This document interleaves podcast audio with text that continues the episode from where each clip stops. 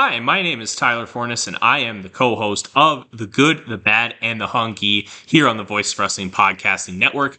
Every week, my co host Fred Moreland and I discuss all the happenings of all elite wrestling and everything going on in the universe of Tony Khan.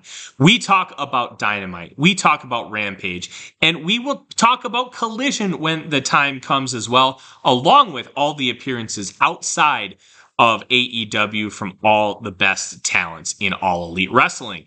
This is one of the more cohesive wrestling companies in the entire world, and we discuss every intricacy about it, including the unique booking of Tony Khan that is both a huge positive and a major detriment.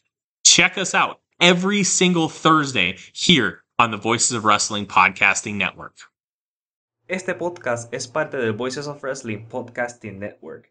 Visita voicesofwrestling.com para escuchar el resto de nuestros podcasts y leer reseñas de shows, columnas y opiniones de lucha libre alrededor del mundo.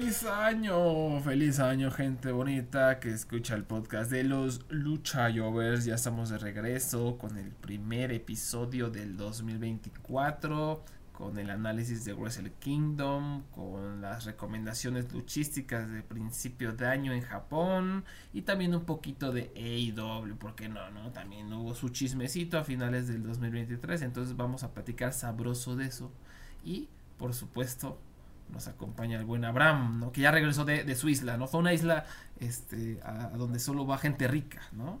¿Tengo entendido?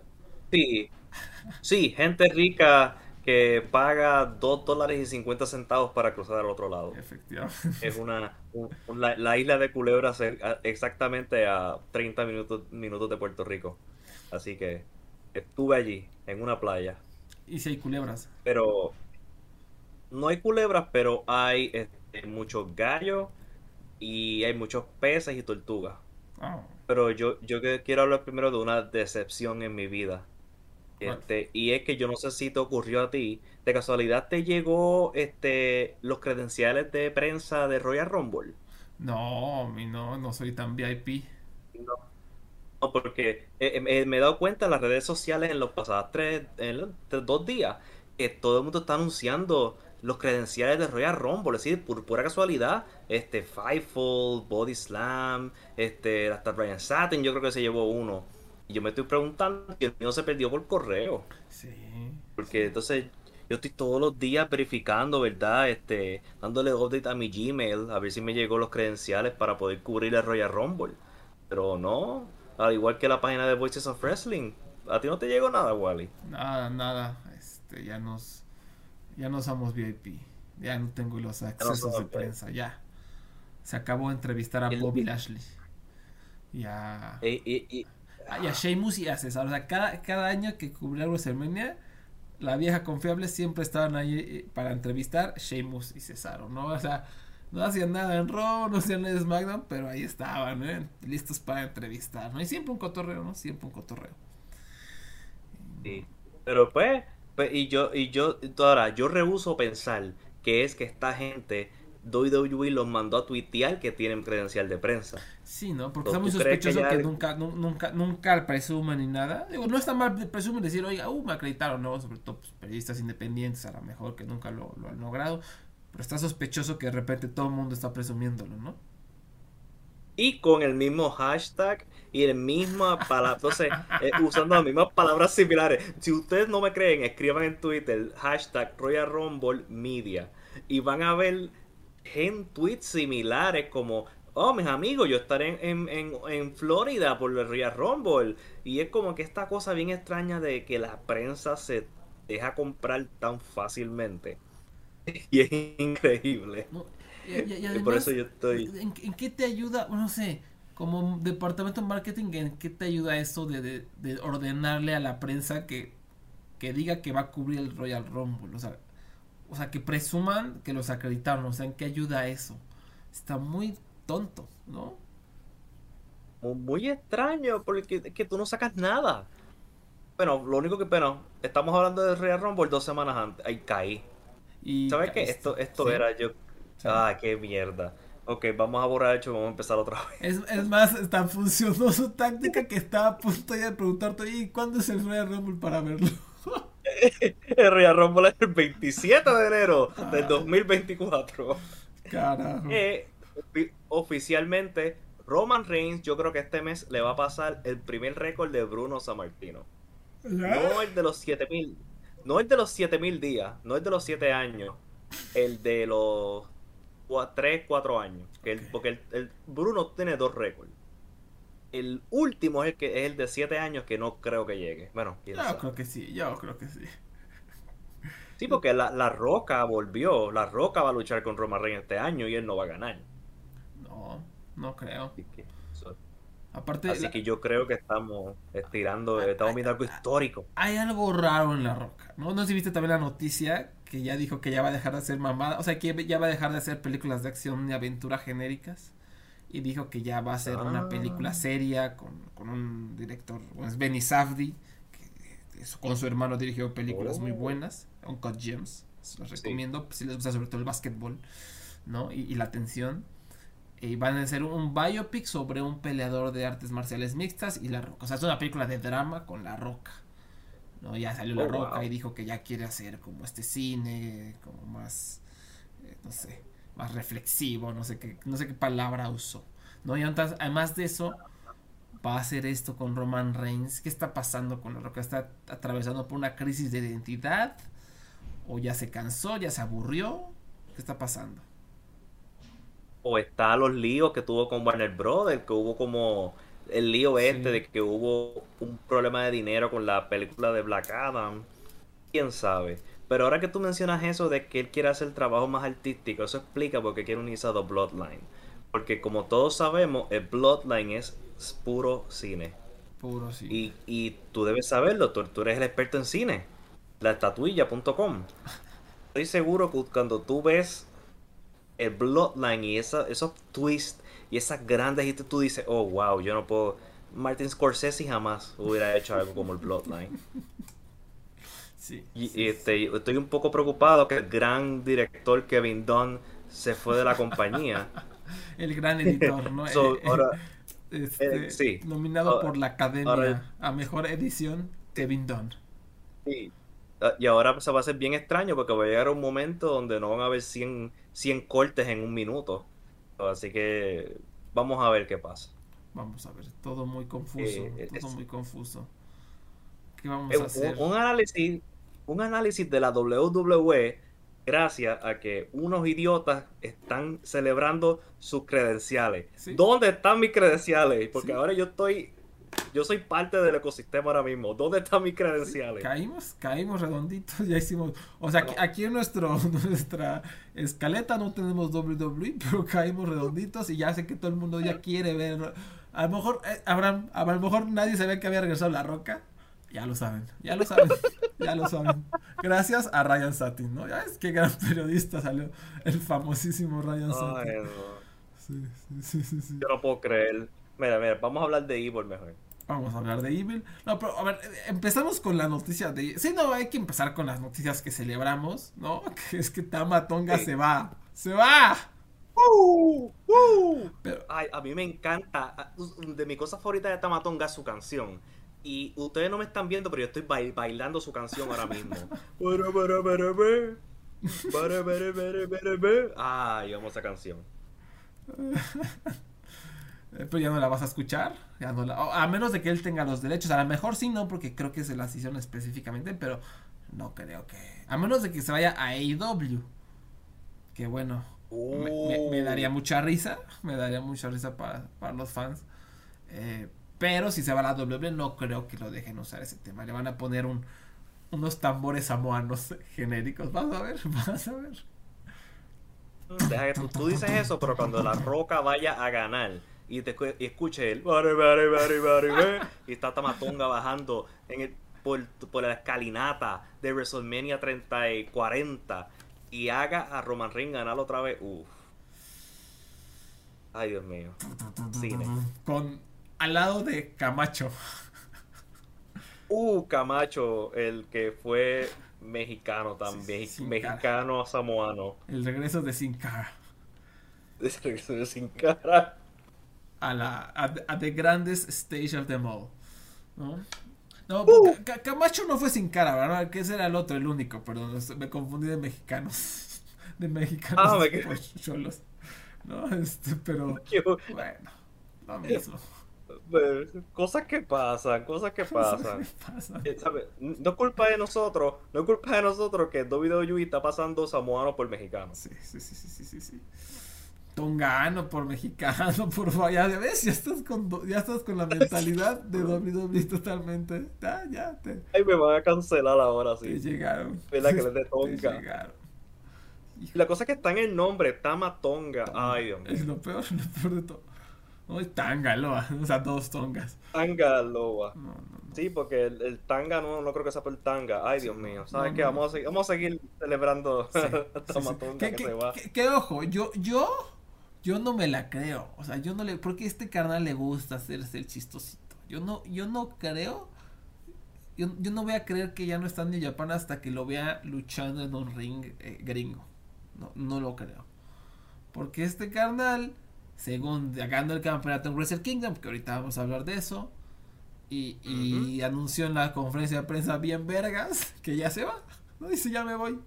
Eh, porque quiero estar con mi familia, y shalala, ¿no? Entonces, bueno, oye ¿Por qué no les dices? O, si les dijo qué mal el booking de Gedo, pero, pero si no, qué poca madre porque Shingo perdió. O sea, Shingo perdió Wrestle Kingdom para que este carnal se largara en un mes. Este. Y va a luchar contra Evil por este campeonato. Una lucha que seguro va a ser de cero estrellas. Luchó en, en, G1 Climax, me acuerdo, porque yo, yo, yo pensaba que el, el tiempo límite de las luchas de, de, G1 era de 20 minutos y resulta que esta lleva como 50 minutos, ¿no? O sea, me dijeron después que duró 20, pero a mí se me hizo de 50 minutos. Y eh, entonces van a luchar y de repente, ¿qué, pasó en la página de New Japan, Abraham? Pues este, hoy las dos páginas, la página de New Japan en japonés y la página en inglés, eh, borraron el perfil de Tamatonga y le dieron el campeonato a Evil. Entonces, pues, obviamente esto es un error bastante interesante, porque las dos páginas, ¿verdad? Yo consulté con un colega que conoce el tema, dijo que las dos páginas no están conectadas. Eso fue algo que fue hecho adrede, posiblemente.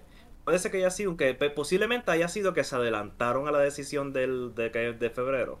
Pero nada, lo que me está gustando es que por lo menos Evil y Tamatonga están reaccionando a las noticias en Twitter pues Evil está como celebrando de que no va a ir a Nagoya ya porque él es el campeón y él no tiene que luchar contra Tamatonga. Y Tamatonga está reaccionando como ¿qué está pasando con ustedes? es un error. Así que por lo menos este, este errorcito interesante y ha sido algo gracioso hoy en Twitter que hacía falta un poquito de, de levidad en, en, el mundo luchístico. De acuerdo al menos no al menos está esa esa ventaja cotorra, pero pues no mucho más. Pero ah, ahora sí vamos a hablar de, de Wrestle Kingdom y ahorita ya enterraremos un poquito más a, Tamatonga o a Evil. Em, en términos, primero antes de ir lucha por lucha, en términos generales, ¿tú cómo, cómo lo sentiste, Abraham? Eh, ¿cuál, ¿cuál, sería tu, tu feeling después de Wrestle Kingdom? Yo no salí muy emocionado para como que con muchas ganas de seguir viendo en Japan como que no, el fin este de que, hay que va a pasar mañana en New York Dash, no lo tuve. Voy a seguir viendo la empresa, no estoy diciendo que voy a dejar de ver la empresa, pero no está la emoción que he sentido después de Wrestle Kingdom, donde yo quiero al otro día o que necesito ver qué va a pasar al otro día inmediatamente, porque quiero ver qué equipos van a hacer lo que sea, quiero ver cuáles son los próximos pasos. Entonces, algunos de los pasos que han tomado para febrero, por ejemplo, no estoy muy contento con ello. Ahora, el, el show fue, yo considero que fue bueno en general. Fue este. No fue un mal show, pero yo creo que es de los Wrestle Kingdom más débiles que yo he visto. Porque, vamos, porque el estándar de Wrestle Kingdom es alto. Sí, no, es, este no es alto, es altísimo. O sea, normalmente son por lo menos dos contendientes a lucha del año, tal vez tres, ¿no? Y, y es una tras otra, tras otra, tras otra. Eh. Pero sí, yo a mí me pasó un poquito lo mismo. O sea, fue un buen evento, estuvo entretenido. No me la pasé realmente mal. Pero pues sí, con la vara tan alta, y yo dije, pues este es de los Wrestle Kingdoms más débiles que he visto, de los menos memorables, tal vez. O sea, tengo dos luchas arriba de cuatro estrellas. Y, mi máximo es cuatro estrellas y un cuarto, ¿no? Creo es algo inédito. Normalmente tengo por lo menos una de cuatro y medio, ¿no? Por lo menos una. Y aquí, pues no. Digo, obviamente, no, vi en Wrestle Kingdom. No vi en Wrestle Kingdom de, la pandemia, el 2021, creo que fue, el de Shingo. Eh, no, no vi, o sea, ya está así como harto, harto de, de, de New Japan pandémico. Pero quitando eso, ¿cuál fue el? Porque también en 2022 estuvo medio infame, ¿no? Hubo, dos años que estuvieron medio infames. Sí. es que lo que pasa que en el 2021 y 2022 hicieron, eran las noches que eran dos eventos, espérate. El 2021 y 2022 eran dos eventos de dos noches. Entonces tienes el, el Wrestle Kingdom pandémico. Y por eso es que yo, cuando empecé a pensar en Wrestle Kingdom más débiles, me vienen a la mente los pandémicos. Pero yo no los cuento porque fueron dos noches. Que si hubieran sido condensadas en una noche hubiera sido mucho mejor. Eh, este, y pues está el elemento pandémico, yo no lo cuento. yo lo estoy contando desde todos los que he visto, eliminando eso. Eh, y posiblemente sí, es más débil porque no se me ocurre más ninguno. Sí, y, no, y, no, es un, y no es un no es un show malo.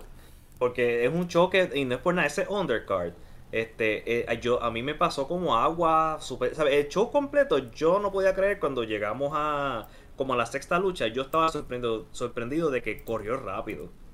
Y muchas de las, luchas fueron cortas. Y eso me gustó mucho. Pero eh, sí, decepcionante porque no es el... Es como cuando estábamos jugando el G1 el año pasado. Es como que fue un bueno, pero coño, mira el legado de G1 eh, pasa con Wrestle Kingdom. Mírate este super legado que tiene y este es el más débil. Sí, exacto. Pero bueno, igual vale la pena ah, platicar sobre algunas incidencias. Y obviamente aquí otra vez son vistazos a un poco al futuro, a lo que está intentando armar New Japan. No todo es emocionante, creo que no todo le salió bien. Pero hay, hay chispazos que, que, vale la pena platicar. Empezando con el New Japan Rambo eh, que no sé si uh. sea lo más emocionante, pero esto es lo de siempre, o sea, entradas, se pelean un ratito, Chase Owens hace algo, dura mucho Chase Owens, este, hay un par de eh, entrantes sorpresa que este año fue Hayato Jr., que es, o sea, creo que fue de los pops de la noche, ¿eh? o sea, el pop de cuando él salió sorpresa fue enorme, es, este vato, a lo mejor si no lo topan, es como un luchador indie muy popular, muy querido, que estuvo por ahí en Michinoku Pro, en Zero One.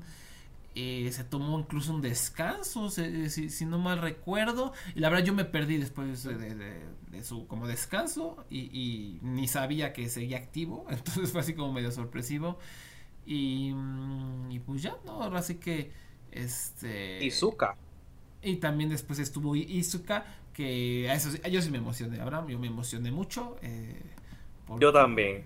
ese, ese hombre, ese cuerpo todavía. Sí, sí, sí, sí, sí, sí, se veía muy bien. Se veía mejor que cuando se retiró. Sí. Sí, muy, muy entero. Se veía entero.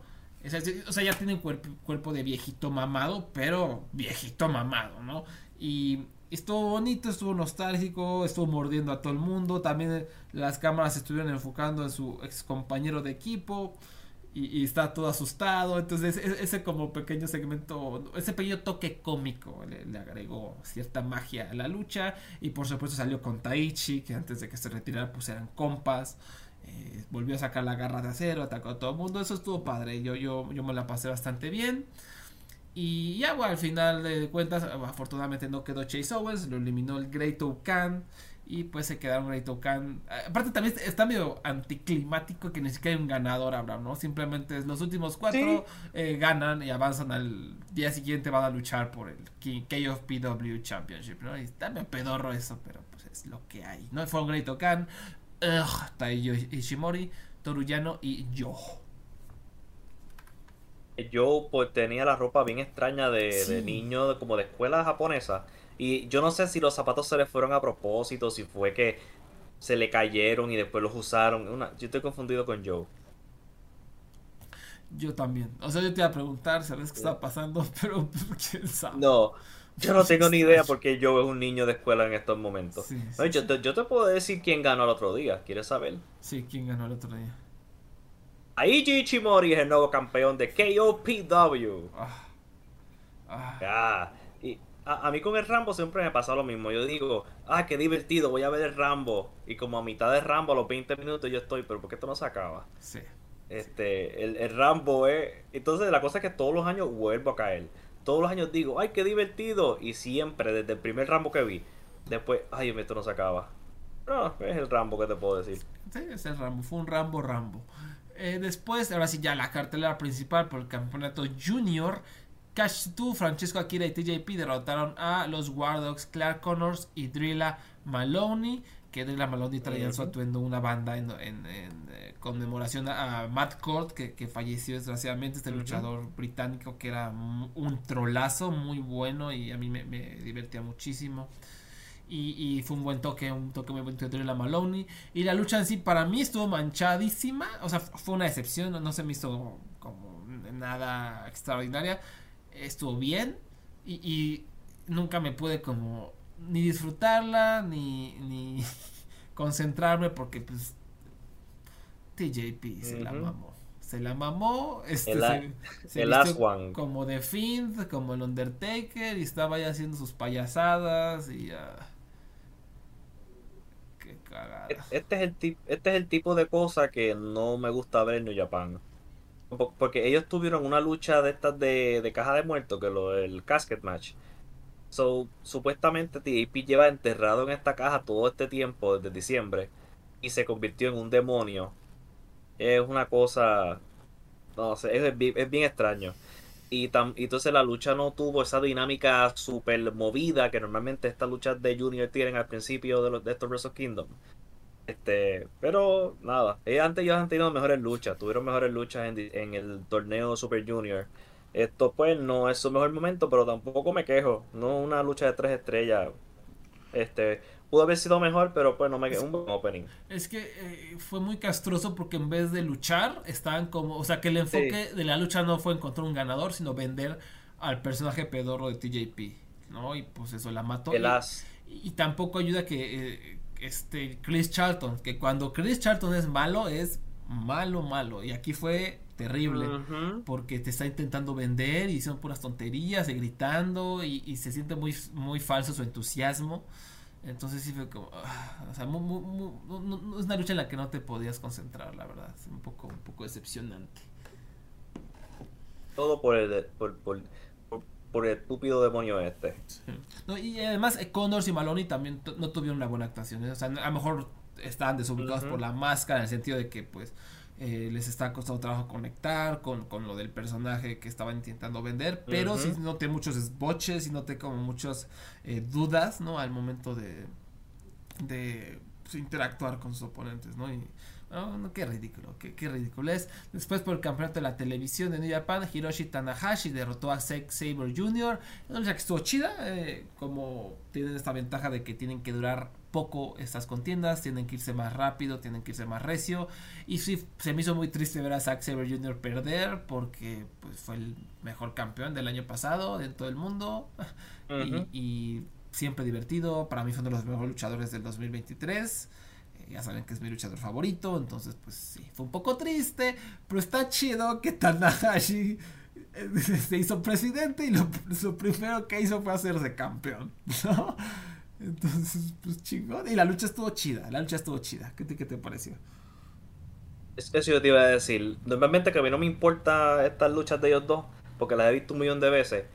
eh, eh, me encantó por, porque, porque tenía la, la, urgencia que necesita y el final perfecto. Esos conteos de uno detrás, uno detrás de otro, uno detrás de otro, fue hasta una manera perfecta de Tanahashi llevarse el campeonato.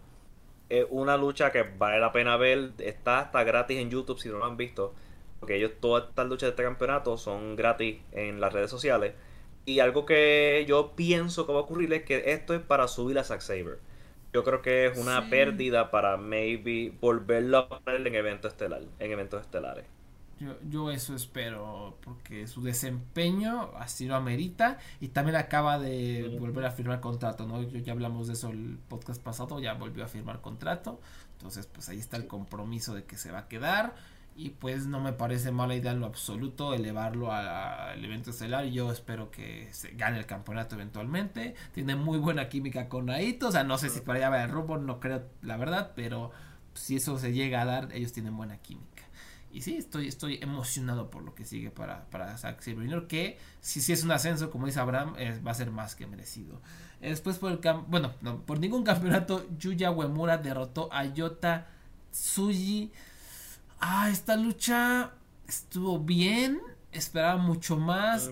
A mí Uemura sigue sin convencerme, lo noté un poco, o sea, lo noté sin, no sé, sin energía, o sea, no me saltó a la pantalla nada de lo que hizo. Antes de que él se fuera a excursión, Uemura era alguien que me saltaba en la pantalla durante sus luchas como John Lyon, ¿no? Tenía esta energía, esta eh, urgencia en sus luchas, esta agresividad. Y, nada de eso lo vi aquí. Y no lo he visto eh, desde que regresó a New Japan. su finisher es súper vistoso y espectacular. Estuvo padre. Pero realmente estuvo bien la lucha. Pero no fue lo que yo esperaba.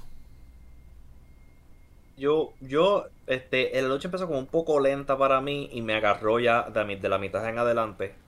Eh, y yo considero que para el espacio que tenía en la cartelera y los minutos que tenía, creo que hicieron un buen trabajo. Porque este es el tipo de lucha que Gedo normalmente usa para establecer al otro. Y por eso es que yo creo que también fue que Suji perdió. Porque había, yo sabía que Uemura iba a ganar porque estaba mencionando, mencionando mucho en el comentario que este, Uemura siempre salía como perdiendo contra Suji cuando eran John Lions. Y además de que llegó más tarde que suyo también. Así que yo dije, yo creo que están, que a mí que estos dos van a tratar de que sean. Este, están tratando de unir a Uemura a los otros tres, a Renarita y a, y a Chota y a. ¿Quién más? Se fue el otro. Este, eh, como parte del. Este, se fue el otro. yo, yo domino Uemura, Suji y bueno, ya se las peló, ¿no? Sí. Pero sí, que para unirlo a los otros tres este, los caballeros nuevos. Como que para unirlo, porque quieren básicamente fundar en estos cuatro luchadores el futuro de esta empresa, por lo menos en el próximo año o dos. Así que yo creo que esta lucha es para establecer eso. Y por eso yo considero que no fue gran cosa, pero, pero fue, fue una buena lucha. ¿Y no crees que eh, Suji está perdiendo demasiado? Esa, esa es la cosa, este, pero es que en New Japan pierden antes de que los vayan a elevar, ¿no? Bastante, a veces. Sí, pues siento que este hombre no ha ganado nada desde que llegó realmente. Le fue de la patada en el G1 Climax, ha realmente perdido todas sus luchas de alto perfil. Pero bueno, algo habla de él y de su carisma y de la fe que yo espero le tienen en él de que pues a pesar de que pierde lo seguimos viendo como la estrella no para mí fue la estrella de la lucha y, sí pues, seguirá haciéndolo porque es muy bueno no, es que, es que esa cosa, es que ese hombre, resalta, como tú dices, resalta tanto que aún perdiendo, tenemos esta esperanza de que yo creo que hay un plan, yo creo que hay un plan. Y yo creo que hay, yo, ¿sabes? Yo estoy confiando que hay un plan con este hombre. Espero que sí. Porque si no es, porque si no esto es booking malpractice 101. Quien, no tiene plan es Kaito Kiyomiya, quien este, salió aquí, este, fue un otra vez, eh, un entierro total. Eh, hizo pareja con Shota Umino, quien entró en una motocicleta pedorrísima en, la reseña de para Voices of Wrestling de. Fue Seth Williams, ¿no? Este, sí. Escribió que Umino entró al, al edificio con una motocicleta para rendirle homenaje a otro de sus héroes, Fred Durst, el vocalista de Limp Bizkit. Este. Umino lo único que hace es el tributo, o soy yo. Ese, es el problema de Umino también un poquito, ¿no? O sea, ya creo que ya nos ganó en cuanto a habilidad en el ring y carisma, pero como que no se termina de sentir auténtica la cosa, ¿no? Y este es esta mezcla de Tanahashi con Moxley, ahora con, con Fred Durst. este, como, como que quiere ser este chico malo. Chico malo, pero al mismo tiempo quiere ser el chico carisma tipo Tanahashi. Y no le sale ninguna de las dos al 100%. Entonces está, está un poco chistoso. Es un poco rara la vibra que trae Umino pero se les disfruta ver ya. Y, bueno, perdieron ante Evil y Renarita en la lucha de la verga, ¿no? ¿A ti, tú, qué te pareció? A, mí, ¿qué te puedo decir? Este que fue tan corta. A mí me gustó porque las idioteces de House of Torture yo las aguanto cuando son menos de 10 minutos. Cuando son menos de 10 minutos están over the top y están tontos y es como un break en este, un break mismo y están eh, yo no sé qué te puedo decir. Este yo lo doy tres estrellas porque me lo disfruté porque fue tan corto y tan tonto que hubo. Yo creo que me está ganando Evil, no puedo, pero no, no, digo, no es para tanto. Pero... Se está volviendo fan de Evil este muchacho. Sol, ok. Ya, van varias, puedo trabajar. varias alabanzas a Evil en este, en este episodio. no, déjame aclarar que estoy hablando de Evil en menos de 10 minutos. Y en, y en, en Twitter, yo no estoy hablando del Evil estelar. Ah, bueno. A ver, vamos a aclarar. Ah, y otra vez perdió, perdió otro de los que se supone que están elevando, que es Uemura, pero ganó Narita, que a lo mejor Narita lo necesita más, ¿no? Obviamente es el, es el patito feo de los mosqueteros, ¿no? De los, se supone que son los tres mosqueteros, para mí son cuatro, ¿no? Suji, Narita, Umino y, y Uemura. Uemura. Y Narita creo que va a ser el que más le va a costar trabajo, porque ese, perdón, es el más feo. Aunque Suji es feo, pero tiene, no sé, tiene algo, esta cara de bastardo que, que le funciona. ¿no? Le funciona a su personaje y Narita simplemente es feo, perdón, pero es feo. Y, la sonrisa. Sí, la sonrisa. La sonrisa, el diente pozolero. sí. Sí. sí. Eh, y Narita pues está feo y como que no es tan carismático. Y, en este caso a mí nada más lo que me preocupa es esto, o sea, realmente te vas a elevar en esta facción, te vas a elevar haciendo puras trampas, no sé, yo no estoy convencido de que eso vaya a funcionar. Mm, bueno, preguntar a Cho, su carrera ha cambiado mucho desde que se unió a la Casa de la Tortura. Ve todos esos eventos estelares y esos campeonatos junior que está ganando Cho. Es, preocupante, ¿no? aparte, e, e, en, un aspecto de kayfabe, no tiene un carajo de sentido unirte a la house, a la Casa de la Tortura, porque... No, siempre pierde, siempre, pierde. Entonces, ¿por qué verga tú te vas a unir? O sea, si, si yo en kayfabe yo soy un hombre luchador que está elevándose, que está empezando a hacerse de un hombre. Y volteo a ver a Sho, que pues, es, un fantasma. Y volteo a ver a Yujiro Takahashi, a Evil, y siempre pierden. Y digo, sí, sí, me quiero unir a estos perdedores, ¿no? O sea, en K-Fit te vas a ver más tonto, ¿no? Porque tomaste una decisión tonta de unirte a los tontos. Entonces, pues yo, yo no entiendo nada, yo no entiendo nada. Entonces, por eso digo que me, o sea, entiendo que estos cuatro son la nueva fundación de New Japan sobre la que van a construir la próxima década. Pero hay algunas cosas que me preocupan, ¿no? Algunas decisiones que no creo que sean buenas, como que Tsuji pierde todo el tiempo, como que. Uemura eh, no se ha logrado destacar, pero bueno, el asterisco apenas, apenas regresó. Como que Umino al principio sentí que lo estuvieron forzando mucho ya él a base de calidad lo, está logrando pero creo que creo que no le han ayudado con el personal. Yo creo que Umino se tiene que ir a México o sea de verdad tiene que venir a aprender a México no porque en México se viene a aprender y, creo que a Shota le urge le urge una excursión a México. O sea tantos luchadores que aquí vinieron a hacer su personaje eh, eh, le va a venir de maravilla o sea para terminar de asentarse no, creo que ahí la cagaron. No tendrían que haber traído un ratito, aunque sea medio año México. Y, y, y, eh, para terminar el pensamiento, la reflexión, pues Narita está pedorro, ¿no? O sea, pues, está una facción pedorra y está pedorro. Entonces, como que no, me preocupa un poco la dirección de estos cuatro mosqueteros, pero pues, seamos optimistas. Yo, yo, yo, todavía confío un poco en Gedo. Sí. Oye, no, hablamos de Kaito Kiyomiya. O sea, es que, de hecho, el final de la lucha, haz de cuenta que Kaito Kiyomiya se lo tragó a la tierra porque el camarógrafo no lo volteó ni a ver. Ni a ver. Y pues ya, se fue. Bueno, lo, lo, lo, tratan mejor como quiera. Sí, como quiera lo tratan mejor. Y el público lo quiere, ¿no? Yo, yo ya, ya, o sea, ya bésense, ya bésense. ¿Por qué no se besan ya lo contratan? O sea, ¿cuál es la necesidad de estar haciendo? Ah, también luchó al día siguiente a New Year's Dash. O sea, ya se siente más como luchador de New Japan. O sea, ¿por qué no se besan? ¿Qué pasa? ¿Qué está pasando? ¿Qué intriga? ¿Qué y en Noah, él es equipo. En Noah, él es equipo de un luchador de New Japan, de Oiwa. Es cierto, es cierto.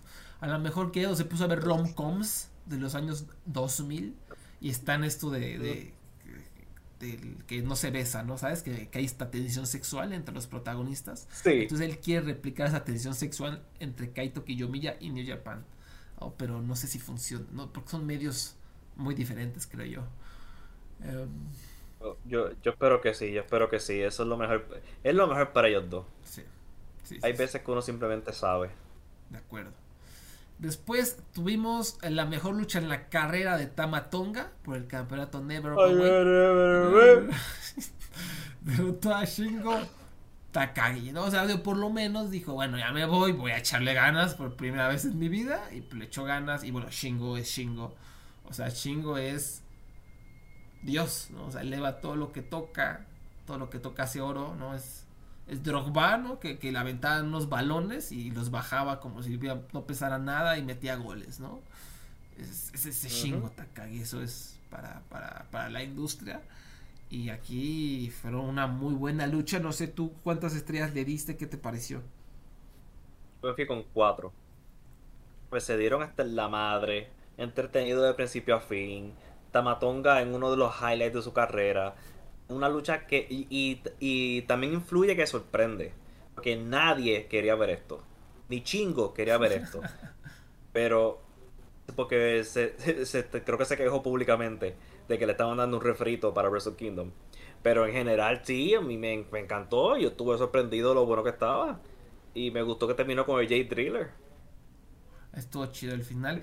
Pero, pero a ver, ahí va, ahí va Wally el amargado estoy un poco cansado, estoy harto de que todos los miembros del Bullet Club crean que es bien original y bien impactante cuando usan los finishers de, los eh, de los miembros de los jefes pasados del Bullet Club, ¿no? O sea, otra vez aquí. ¡Oh! Y, más, también no, me ayuda que, que, Chris Charlton esté mame y mame y mame, ¿no? Entonces, ¡oh!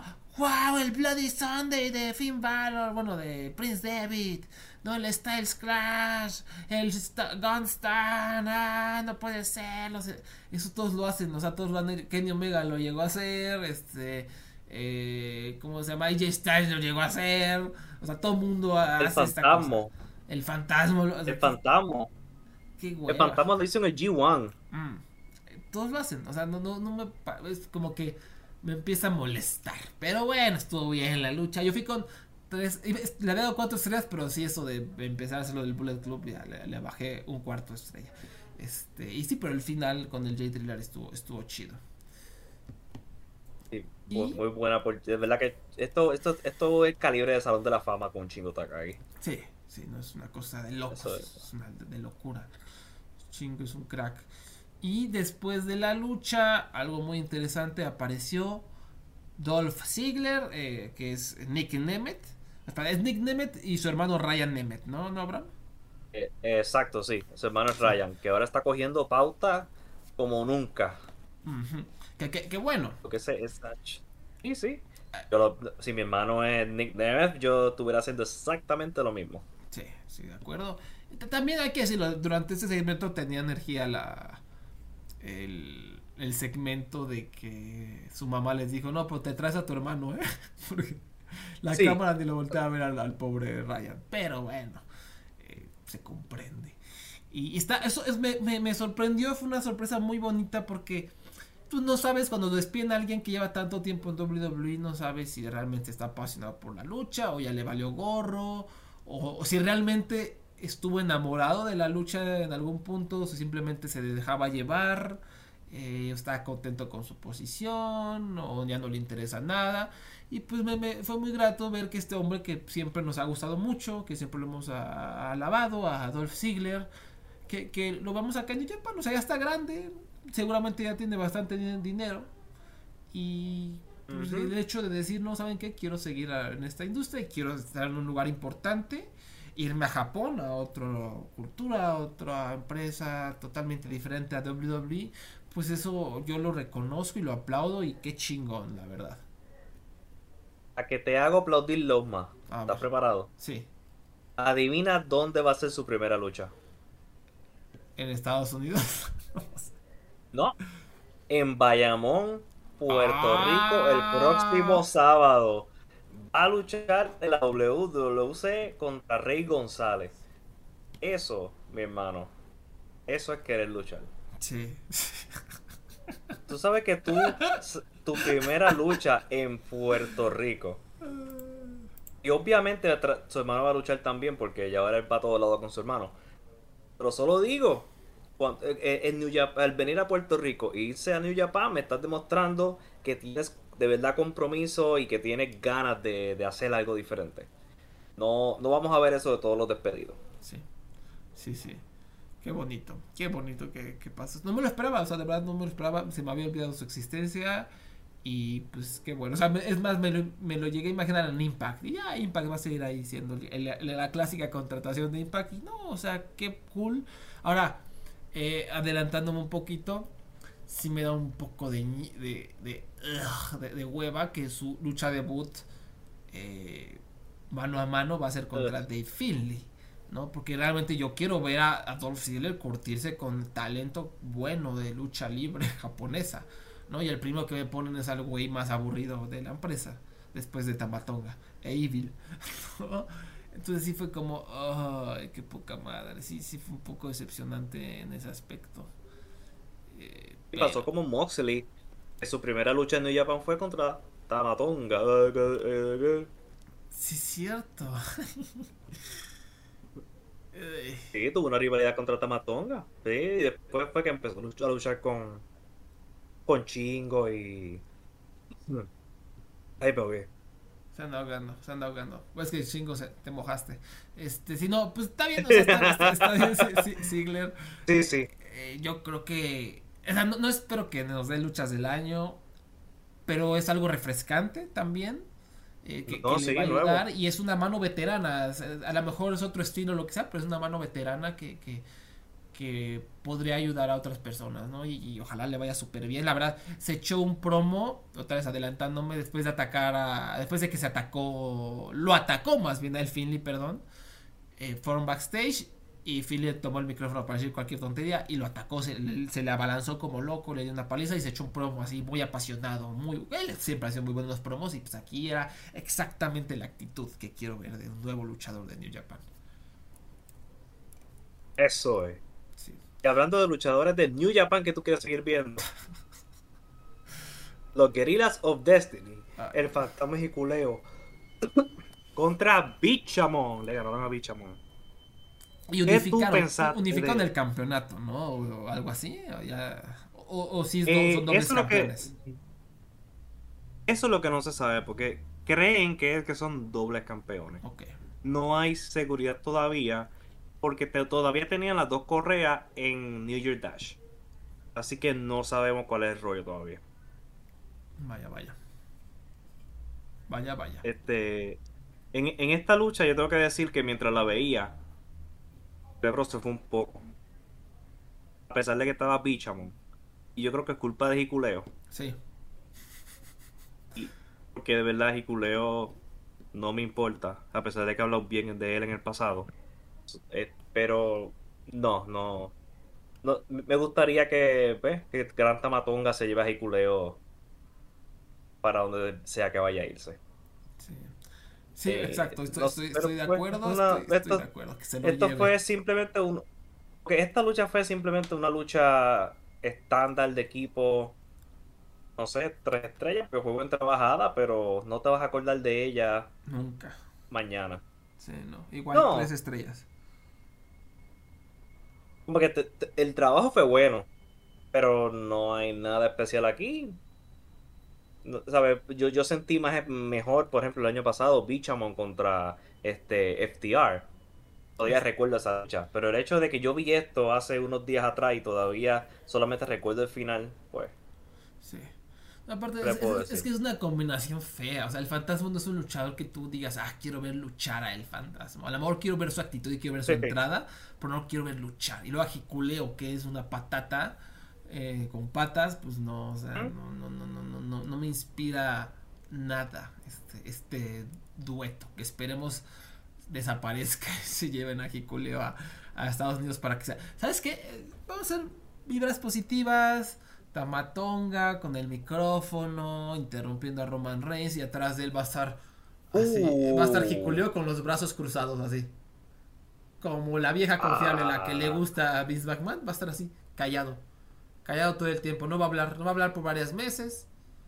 Simplemente va a estar así observando y los comentaristas van a decir, oh, qué imponente es Jiculeo, ¿no? Y eventualmente es alto, es alto y grande. Eventualmente, ¿qué crees, Abraham? ¿Qué crees? Jiculeo va a traicionar a Tamatonga, sí. El guardaespaldas va a traicionar al hombre que está cuidando, sí. Así va a ser. ¿Y se va a quedar con, con Roman Reigns? Puede ser, puede ser que sí. Y se va a convertir en el... No, yo creo que esto es lo que, esto es lo que va a pasar ahora.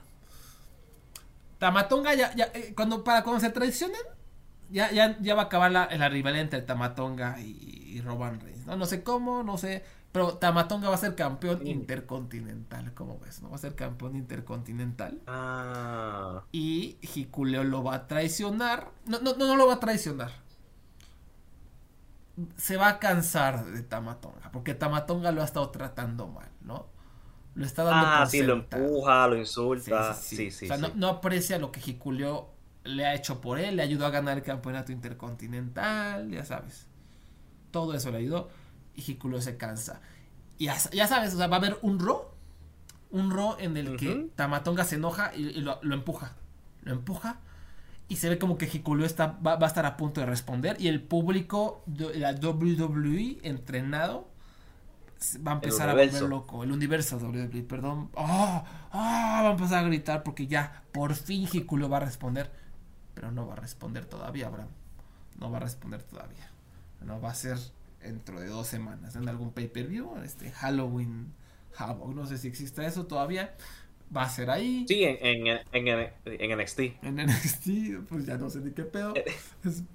y, y, y, ahí va a ser. Ahí va a ser cuando por fin Hikuleo lo ataque, ¿no? Y va a tomar el micrófono y todo el mundo va a decir, ah, no sabía que podía hablar jiculeo, ¿no? ya va a hablar, se va a echar un promo y ya este van a luchar en el siguiente pay-per-view en No Mercy, no sé si todavía exista, No Mercy, van a luchar. Y en NXT. Ajá, entonces Jiculeo, puta madre. Jiculeo se va a convertir en nuevo campeón intercontinental y Abraham va a proceder a tener el reinado de tres estrellas menos memorable de todos los tiempos como campeón intercontinental, eh, a, través del cual, o sea, el plan original a través de ese, de ese reinado como campeón intercontinental de Jiculeo es elevarlo, es que sea el próximo campeón mundial de la empresa, porque Vince se excita, o sea, ve a Jiculeo y se excita, ¿no? Empieza a sudar, le empieza a sudar las manos, le empieza a latir el corazón, este es mi campeón pero es enorme, es enorme y torpe. Entonces, el objetivo de todo lo que he dicho hasta este momento es que Hikuleo sea el campeón de la WWE. El problema es que su reinado como campeón intercontinental va a ser un fiasco, porque no tiene personalidad, porque lucha como patata. Y entonces Vince McMahon se va a aburrir en dos meses, le va a quitar el campeonato Brock Lesnar, no, no, ni siquiera Brock Lesnar, se lo va a quitar Shinsuke Nakamura, ¿no? Ah, no, eh, llegó bien bajo entonces. Sí, bien bajo. Y Hikuleo va a desaparecer misteriosamente. Va de repente un día, un día los, el universo de la WWE, durante un corte comercial va a ver ahí a Hikuleo backstage mientras Akira Tosawa vestido como ninja está comiendo sushi frente a Cedric Alexander, ¿no? Que no sé si todavía exista. Yo supongo que sí. Sí, todavía está vivo backstage. Entonces va a ser un segmento que se supone que es de risa ahora. Se supone que es así como un segmento, pero no da risa. Al universo de la WWE sí le da risa, ¿no? Pero al, al universo racional de seres humanos no le da risa, al ser humano normal, el que no carga campeonatos de intercontinentales por la calle, ¿no? O sea, el ser humano normal no, da risa, pero ahí va a estar Jiculeo haciendo alguna payasada, ¿no? Y, y va a ser algo chistoso y Vince se va a dar cuenta de que es chistoso Jiculeo, de que está cotorro, ¿no? No sé, alguna graciosada tendrá. Entonces va a proceder a explotar esa graciosada durante dos semanas. Pero ya sabes cómo es la WWE, o sea, la va a explotar así. O sea, te la va a taladrar. dos, dos, semanas, como dos, meses. No, el problema es que la tercera semana ya todo el mundo se aburrió de su, la graciosa de Jiculeo y ya no es gracioso. ¿Por qué? Porque te la taladraron duro en la cabeza. Y ya, ahí, ese va a ser la balada de Jiculeo. Va a estar ahí y un día, en un viernes negro, Ryan Satin, ¿no? El rey del Royal Rumble. Ryan Satin va. No, Ryan Satin no. Hay, no que me cae bien. Sean Rossap, ¿no? Sean Rossap va a reportar. Me acaban de decir que Jiculeo ha sido despedido de la WWE. Entonces, el universo de la WWE, ¿no? O sea, los que dicen que. Que Roman es su héroe, ¿no? Que este, que odian a la WWE, los que se meten a Cage Match, a, ponerle 10 de 10 a las luchas de una estrella de, NXT, es, esa gente va a decir este, que Hikuleo siempre estuvo infravalorado, Abraham.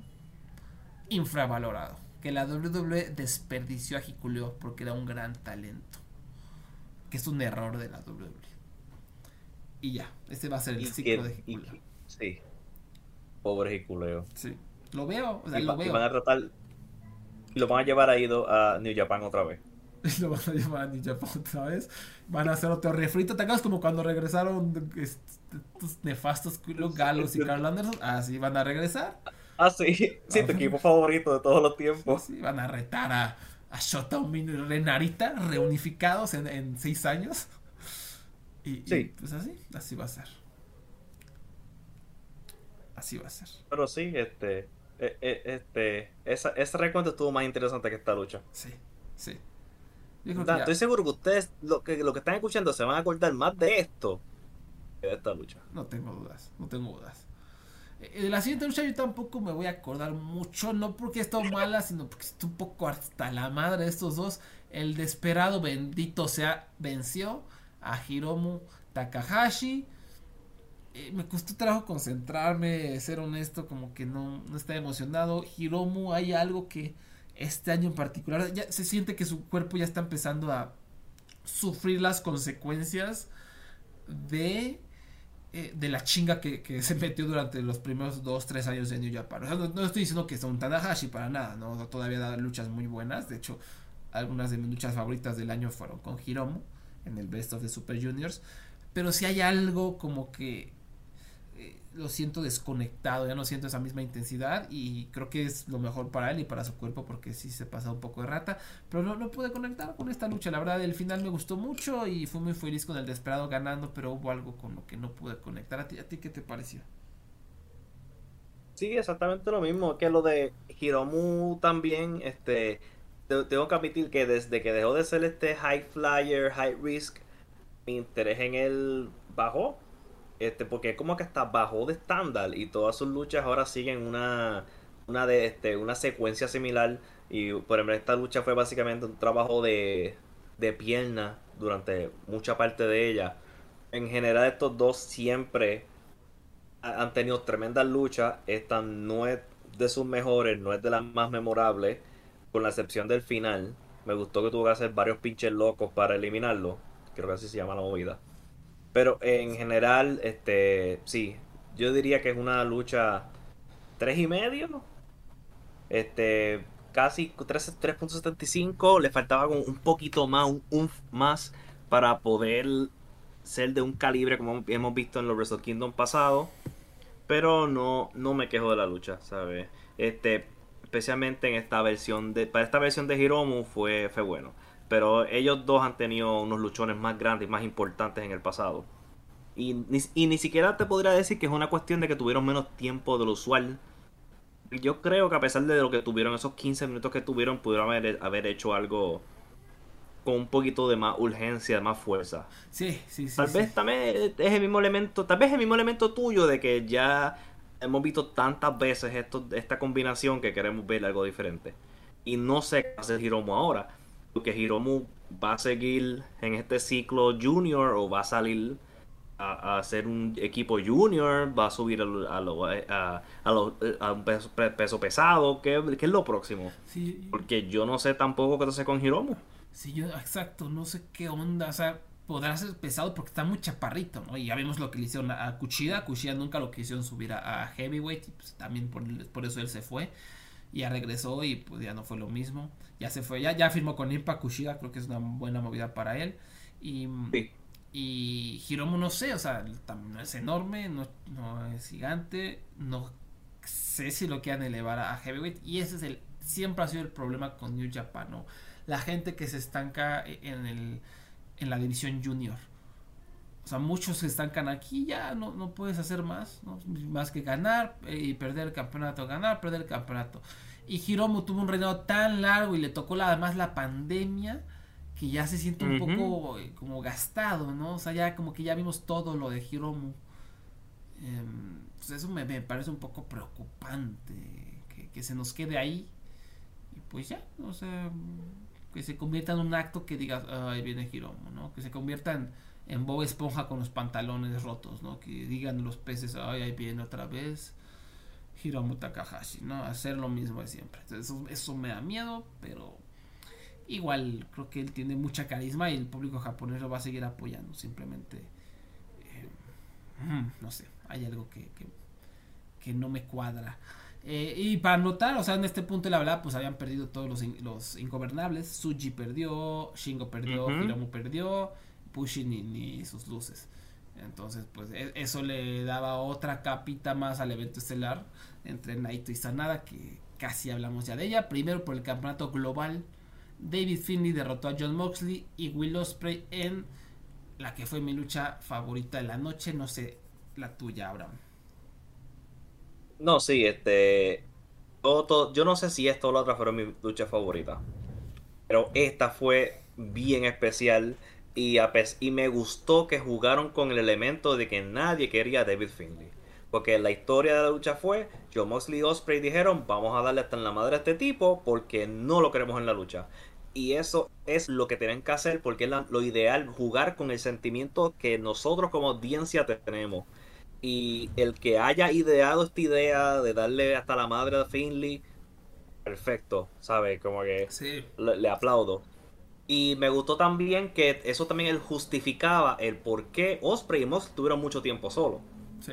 Y también eh, no hubo mucho tiempo de que estoy afuera, dormido, dentro, como, como muchas veces ese es el, el, como que el juego de la Triway es que no puedes tener a alguien afuera sin justificación mucho tiempo porque si no pierdes tú la esencia. Y, hubo muchos momentos juntos y cuando no, cuando no estaban juntos había justificación. Y a mí me gustó hasta las movidas juntos. Me acuerdo en uno que estaba feeling el piso, Mox levanta Osprey y como que le hizo la, la pal driver encima al otro. Como que hubo hasta este juego y de combinaciones de, entre los tres luchadores que fue bien interesante. Y la interferencia ni siquiera me molestó. Y me gustó que la interferencia a estos dos le dieron hasta en la madre cuando le, le rompieron la silla al Scuffling. Perfecto, como quedó. Estoy seguro que no fue a propósito, pero agradezco la imagen. A mí, de verdad que me encantó. Y ahora que yo creo que me estoy convenciendo que fue mi favorita de la noche. Y esto es una que deben verla. Deben verla y es un ejemplo de cómo tú puedes hacer una lucha entre luchadores que sea interesante, buena y lógica. De acuerdo, totalmente, ¿no? Eso de que, eso de que anunciaron, ¿no? Que vamos a hacer equipo para dejar a Phil a un lado porque nadie quiere verte en esta lucha, feo, ¿no? E, eso que hicieron en la conferencia de prensa fue esa pincelada genial, ¿no? Que, ayudó a justificar las acciones de esta lucha y hacerla muy entretenida y pues eh, Will rifado, Moxley rifado, obviamente hubiera sido mejor mano a mano, pero hasta eso estuvo bien, o sea, estuvo dinámico, fue una lucha totalmente rápida en donde no había respiro y pues que funcionó. Ahora, pues que Finley ganó, pues que hueva. Que, que el primer retador va a ser. Era de esperar. dime, dime. No, que eso era de esperar también porque es el que se queda. exactamente, es el que se queda. Y, pues es lo que Osprey ya anunció que se va en febrero, pero todavía tiene una lucha que va a estar de alarido. Al ratito platicamos de ella. Em, y no sé, ¿algo más que quieras platicar de esto? Eh, creo que.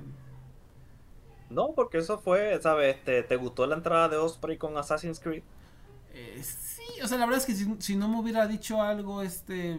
Chris Charlton no hubiera sabido qué onda, siempre, porque siempre entra con la batita, ¿no? Con una batita como homenaje a Assassin's Creed, entonces yo hubiera dicho, ah, pues su bata de Assassin's Creed de siempre, ¿no?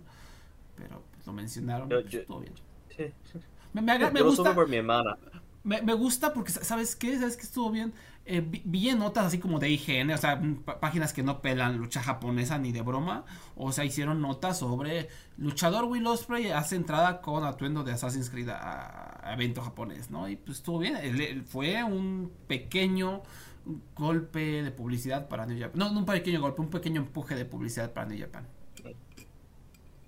Sí, sí, este pero sí, este, y se, y se nota que este público va a extrañar ver a Osprey todos los meses. Sí. Sí, sí, sí. sabe, como que se notaba que también había ese empuje y ese apoyo hacia él porque ellos saben, ok, esta es la última vez que lo... La última lucha grande que vamos a verlo en el Tokyo Dome. De acuerdo, de acuerdo. Ojalá no sea así, ojalá regrese a Tokyo Dome para echar los Dream Matches, para algo. Yo creo que él regresaría eventualmente eh, a lo mejor no de super tiempo completo, pero hacer algunos ángulos o para ayudar a, encumbrar a otros luchadores en un futuro más lejano, ¿no?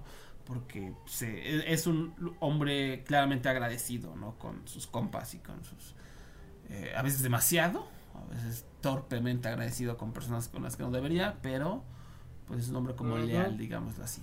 Eh, Okada derrotó a Brian Danielson en una lucha de ensueño que estuvo bastante buena, mejor que la que tuvo en Forbidden Door, o, haciendo oh, lesionado. Eh, igual, eh, me falta algo, yo, yo fui con cuatro estrellas, un cuarto.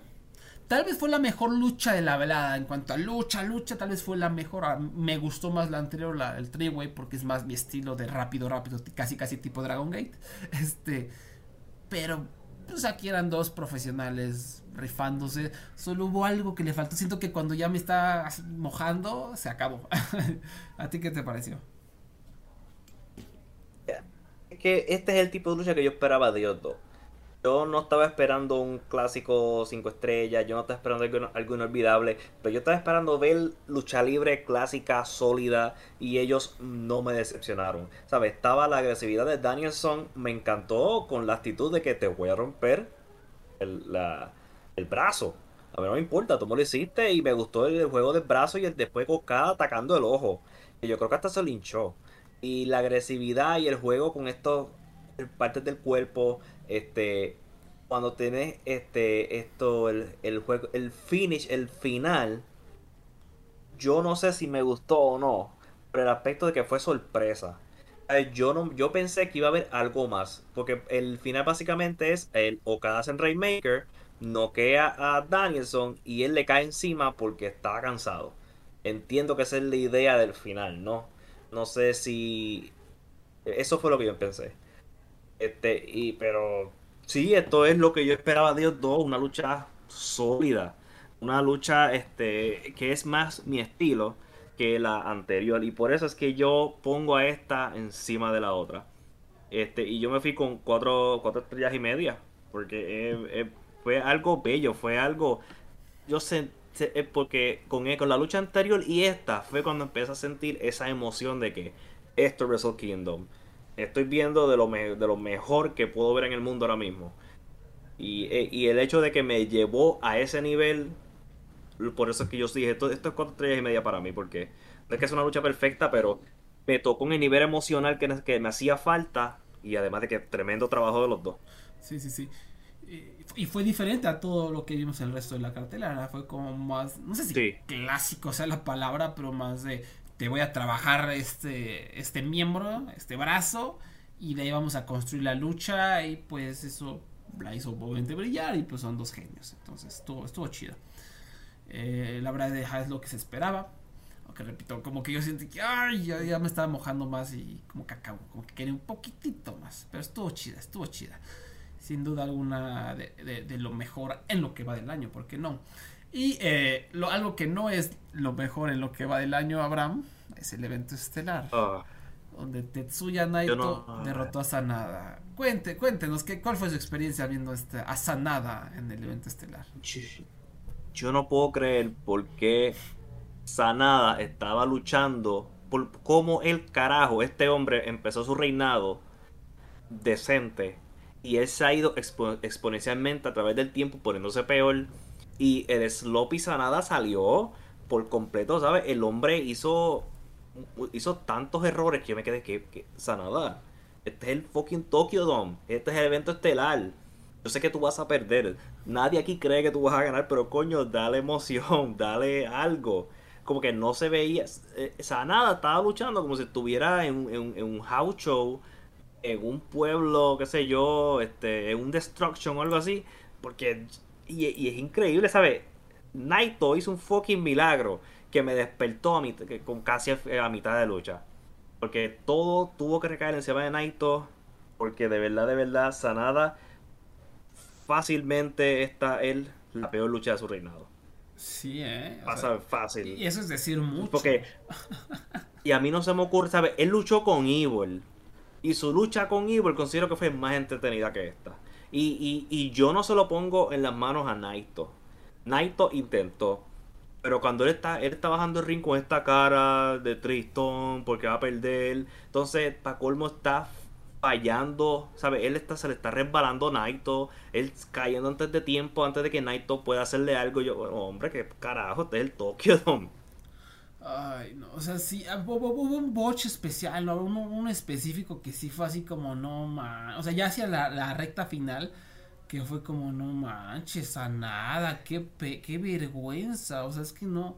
Y también ese error de New Japan, o sea, tienes un luchador que ha demostrado una y otra vez que es torpe, que no puede, no lo puedes poner en el evento estelar, o sea, no, no, es la historia, shalala, no, no puedes hacer esto agradezco un poco el experimento, agradezco un poco el experimento y a alguien diferente, pero puta, es que Sana es un maniquí. yo, no entiendo cómo tú bocheas un destino. Tú no estás haciendo la movida. Lo, que tú, lo único que tú tienes que hacer es caerte al piso, coger un bomb de espalda, un bomb clásico de lucha libre cómo tú bocheas el, el boche un destino. Tú no sé, no sé si, lo recuerdas. Sí, sí, sí, sí. sí, eh, Creo que es el que yo te decía, pero ay, no. No, no, no. Sí, porque Naito dio la. fue corriendo cuando, y cuando estaba en el aire, él cayó antes de tiempo. Naito no dio la vuelta y ya le estaba en el piso. Y yo, ay, Dios mío. Muy mal, muy, muy mal Sanada. Como dices, yo creo que sí fue la, la peor de su reinado, ¿no? Y eso está, la barra estaba baja y, ay, un experimento fallido. Eh, salieron el boletaje de, de Wrestle Kingdom, creo que le fue bien al evento, ¿no? O sea, no, no, no fue ningún fracaso, ¿no? Eh, pero bueno, o sea, eran ahí en el evento estelar, con una historia de años, ¿no? De los ingobernables. Eh, pero mm, no, no sé si un público internacional haya sido como, wow o sea, si nunca has visto New Japan y viste este evento estelar, pues no creo que te hayas quedado fascinado. Menos porque duró un buen, ¿no? Duró casi una hora este evento, este evento estelar horrible, ¿no? Se me hizo eterno. Duró. ¿Quieres saber cuánto duró? 55 minutos, ¿no? 25, minutos. 25 minutos. Yo pensé que. El Tokyo el récord de este, las taquillas vendidas fueron 27.422. No es el mejor. Eh, va a ser difícil regresar a esos números prepandémicos de 40.000 en el Tokyo Dome. No, sí, ya eso. Ya, imposible, pero. Está complicado. Creo que no es un número malo, ¿no? Y se escuchaba, o sea, como un público muy ferviente, muy apasionado, que eso también es importante, ¿no? A diferencia, por ejemplo, de Dragon Gate, que harán los números que sean, pero se escucha un público muerto casi siempre ya. Bueno, mira, esto es un poco triste. El año pasado, el Wrestle Kingdom 17, que tuvo restricciones, vendió 26.085 taquillas. básicamente como mil y pico más vendieron. Y, yo, mm. y vamos, este evento fue vendido y movido por, por Naito. Sí, sí, sí, sí. Sí, que parte, o sea, la cartelera estaba rara estaba rara. Y, y obviamente, ya dije, ya lo hemos dicho, es, es un periodo de, reconstrucción y shalala, entonces tampoco nos, nos pongamos tan exquisitos. Pero pues cuando la barra está tan alta, pues espera, se espera excelencia. En fin, pues, pues bueno, eso fue el reinado de Sanada, eso fue Wrestle Kingdom 18 y al día siguiente, New Year's Dash, eh, como que uno de los incidentes más importantes fue que después de que luchó Tanahashi, apareció Matt Riddle. en un oh. Oh, y uh, a retar a, Tanahashi. Y pues va a venir a luchar a Japón. Eh, no sé si eso sea buena idea. no sé si ya esté contratado. No, no te preocupes, este, cuando llegue a seguridad en el, en el aeropuerto lo van a virar. Sí, yo, yo, no confío en que este hombre no lo deporten. O sea, no confío en que dure mucho sin un incidente. Es demasiado... Es un niño, es un bebé inmaduro. Eh, y no creo que dure. No creo que dure, la verdad. Ahora, a lo mejor me cayó el hocico y se vuelve una superestrella en Japón. Tiene todas las herramientas, lo sabemos. El tamaño, el poder, la habilidad. Pero, pues espero que no. Si realmente esas contrataciones que no sé si funcionen porque estás alienando a tu audiencia extranjera, pero a la vez no sé si New Japan tenga que ahorita que estarse enfocando en los extranjeros, creo que lo importante es como reconstruirse allá, reconstruir su producto después de la pandemia y, armarse porque eh, nunca se, o sea, entre el calentamiento global, entre más virus mutantes, entre todo, entre terremotos, eh, es una empresa que tiene que estar al tiro, ¿no? Porque no sé si aguanten, eh, no aguante la escena japonesa otro, otro desastre. Esperemos que no. Em, pero Abraham después vienen carteleras muy buenas, ¿no? Vienen carteleras muy buenas. Eh, empezando con Battle in the Valley este sábado. Ya este sábado, lamentablemente va a costar un baro extra en New Japan. Entonces, eh, pues eso nunca está chido. Va a ser en California. ¿Y qué luchas vamos a ver aquí? Aquí tenemos la lucha, vamos a mencionar la lucha más importante. De, en este tour, la lucha es, importante fueron este, este, enviadas a nosotros por Chris Samsa, mi estadístico favorito de New Japan. Así que él es el que le envía la información a los comentaristas de New Japan. Por eso es que, ¿verdad? Él, él tiene todas estas estadísticas. Para este sábado, la lucha es importante. David Finley contra TJP el Fantasma y Jiculeo contra Alex Coughlin y Clark Connors por lo la, por el, por el Strong Open Weight Tag Championship por eso es que estas correas todavía están separadas Julia contra Trish Adora por el de mujeres por el, el de New Japan Strong que de Kingston contra Gabe Kidd y también vamos a tener a Chingo contra Moxley sin descalificación y Okada contra Osprey posiblemente por última vez, al menos que, porque como todos sabemos, Osprey se va a AEW y Okada se va a WWE. Cállate el hocico. Eh, se te olvidó la más importante. Ah, le faltó la más importante. Máscara Dorada y Volador Junior contra Rocky Romero y Soberano Junior. Que por cierto, Soberano Junior se supone firmó un contrato eh, no sé si llamarlo en medio tiempo, un contrato tipo préstamo para estar en New Japan eh, algunos meses. Entonces va a ser interesante ver cómo le va, porque New Japan no sabe manejar esos contratos, no ha hecho buenas cosas, pero no sabemos, es, el ejemplo obviamente es este Máscara Dorada, la original, pero ya no sabemos si es porque él es un pedero, o sea, porque ya van varios incidentes de él de que la gente no lo traga a lo mejor hizo alguna pavosada en New Japan y por eso lo, no, lo usaron durante tantos años. Se supone, yo tengo entendido que la idea de New Japan en aquella excursión de, de Máscara Dorada era hacer una rivalidad entre él y Bushi. Pero fue cuando Bushi se rompió el cuello porque no supo aterrizar en el Styles Clash, se rompió el cuello. Y, ah, sí. Y como que ya, o sea, Gedo no supo qué hacer con Máscara Dorada y lo dejó ahí del undercard pudriéndose, ¿no? Hasta que por ahí retomaron. Kenny Omega hizo un, un gimmick que me encantó, que era el cleaner, era el cleaner y estaba limpiando la división junior eh, de todo el mundo, ¿no? O sea, luchó contra el canadiense que era Alex Shelley, luchó contra el japonés que era Taguchi y luchó contra el mexicano que era Máscara Dorada. Esa lucha fue muy buena, por cierto. Y, ahí fue donde como su pico, ¿no? De, Máscara Dorada y, por ahí le ganó a, Capitán de Japan, que era un heavyweight, entonces eso fue importante, pero realmente no llevó a nada. Y, Y a lo que voy es que New Japan como que le cuesta, como que no supo cómo usar a ese luchador mexicano. Ahora no sabemos por qué Gedo se la mamó o porque era un pedero e hizo algo, ¿no? Porque lo mismo ocurrió en, otras empresas a, Máscara Dorada. En fin, esperemos que a Sobrano Junior le vaya muy bien. ¿Sí? Esperemos que le deseamos lo mejor a, la compa. Sí, sí, sí, sí.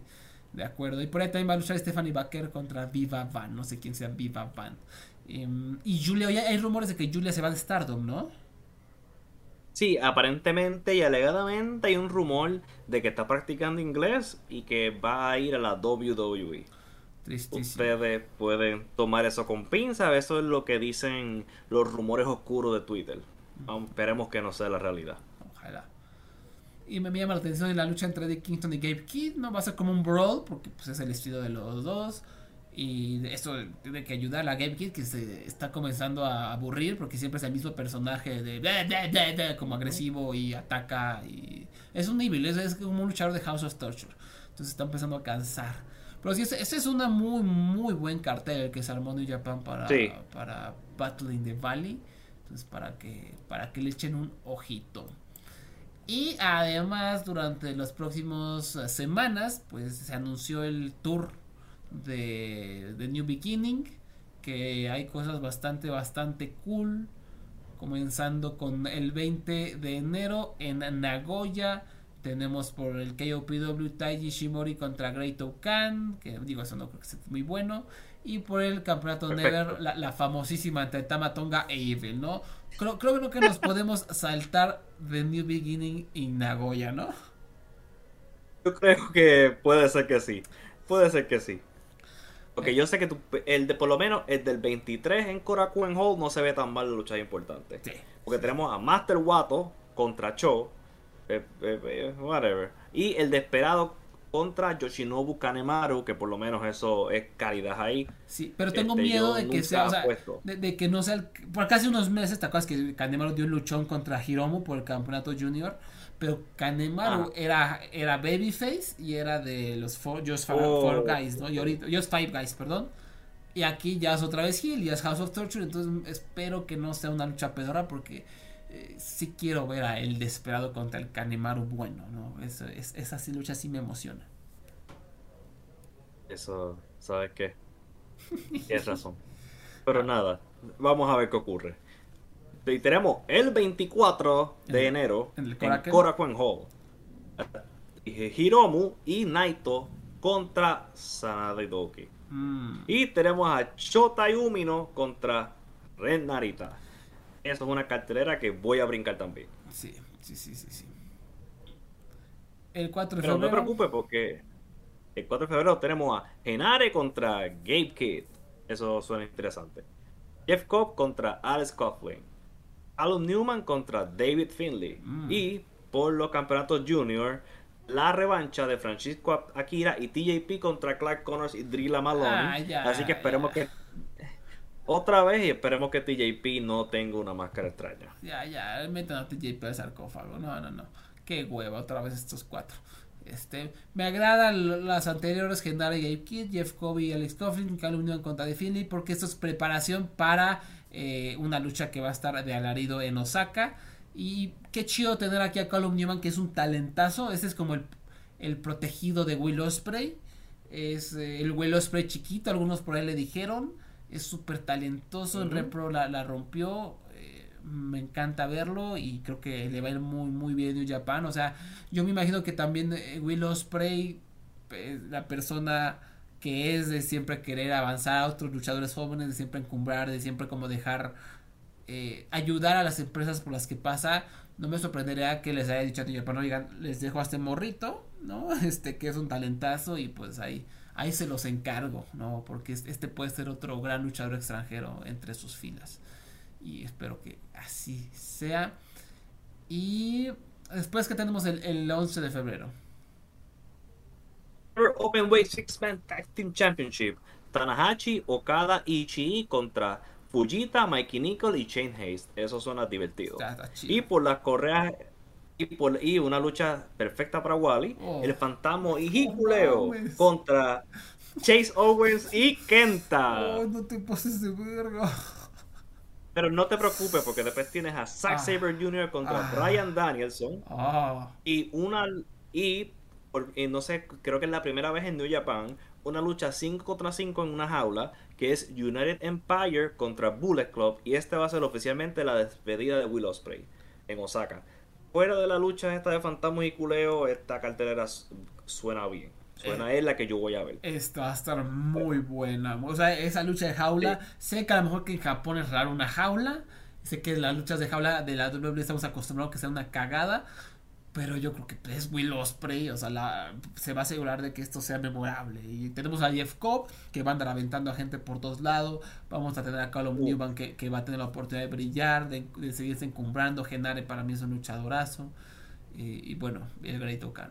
Este, pero yo creo que esto puede ponerse muy, muy divertido del evento. Y obviamente, al ser la despedida de Osprey, pues le va a echar todas las ganas del mundo. Después, en, en Sapporo se viene una cartelera fascinante. E, eventos estelares en cualquier parte del mundo. Tanahashi contra Matt Riddle. ¡Boo! Y David Finley contra Nick Nemeth en su debut en Japón. Eh, convenientemente primero en Puerto Rico, solo digo. Sí, sí, sí. Eh, aquí, si fuera, imagínate que fuera Tomohiro Ishii, estaría emocionadísimo, emocionado. Si fuera Shingo Takagi contra Neuta, estaría muy emocionado. Pero no me puedo emocionar por una lucha Finley. Estoy emocionado por ver eh, eh, lo que trae Nick Nemeth. Quiero ver, o sea, que no se vea oxidado, que se vea bien. Pero no, no espero ninguna lucha de cuatro estrellas para arriba, no, no creo. No, no, sí, yo, yo voy a, sí, exacto, yo voy a brincar esa lucha porque, por eso mismo, por la, para ver a Nemeth, este, e, está interesante que sus primeras dos luchas fuera no son con grandes oponentes. Porque en Puerto Rico va a luchar contra Rey González, que está súper gastado y viejo. Y va a ir, y de acá va a luchar contra David Finley. Así que, no sé. Y creo que con Finley va a tener una mejor lucha, pero pues. A ver, a ver, estaremos viendo. El 24 de febrero en Sapporo, ¿qué tenemos?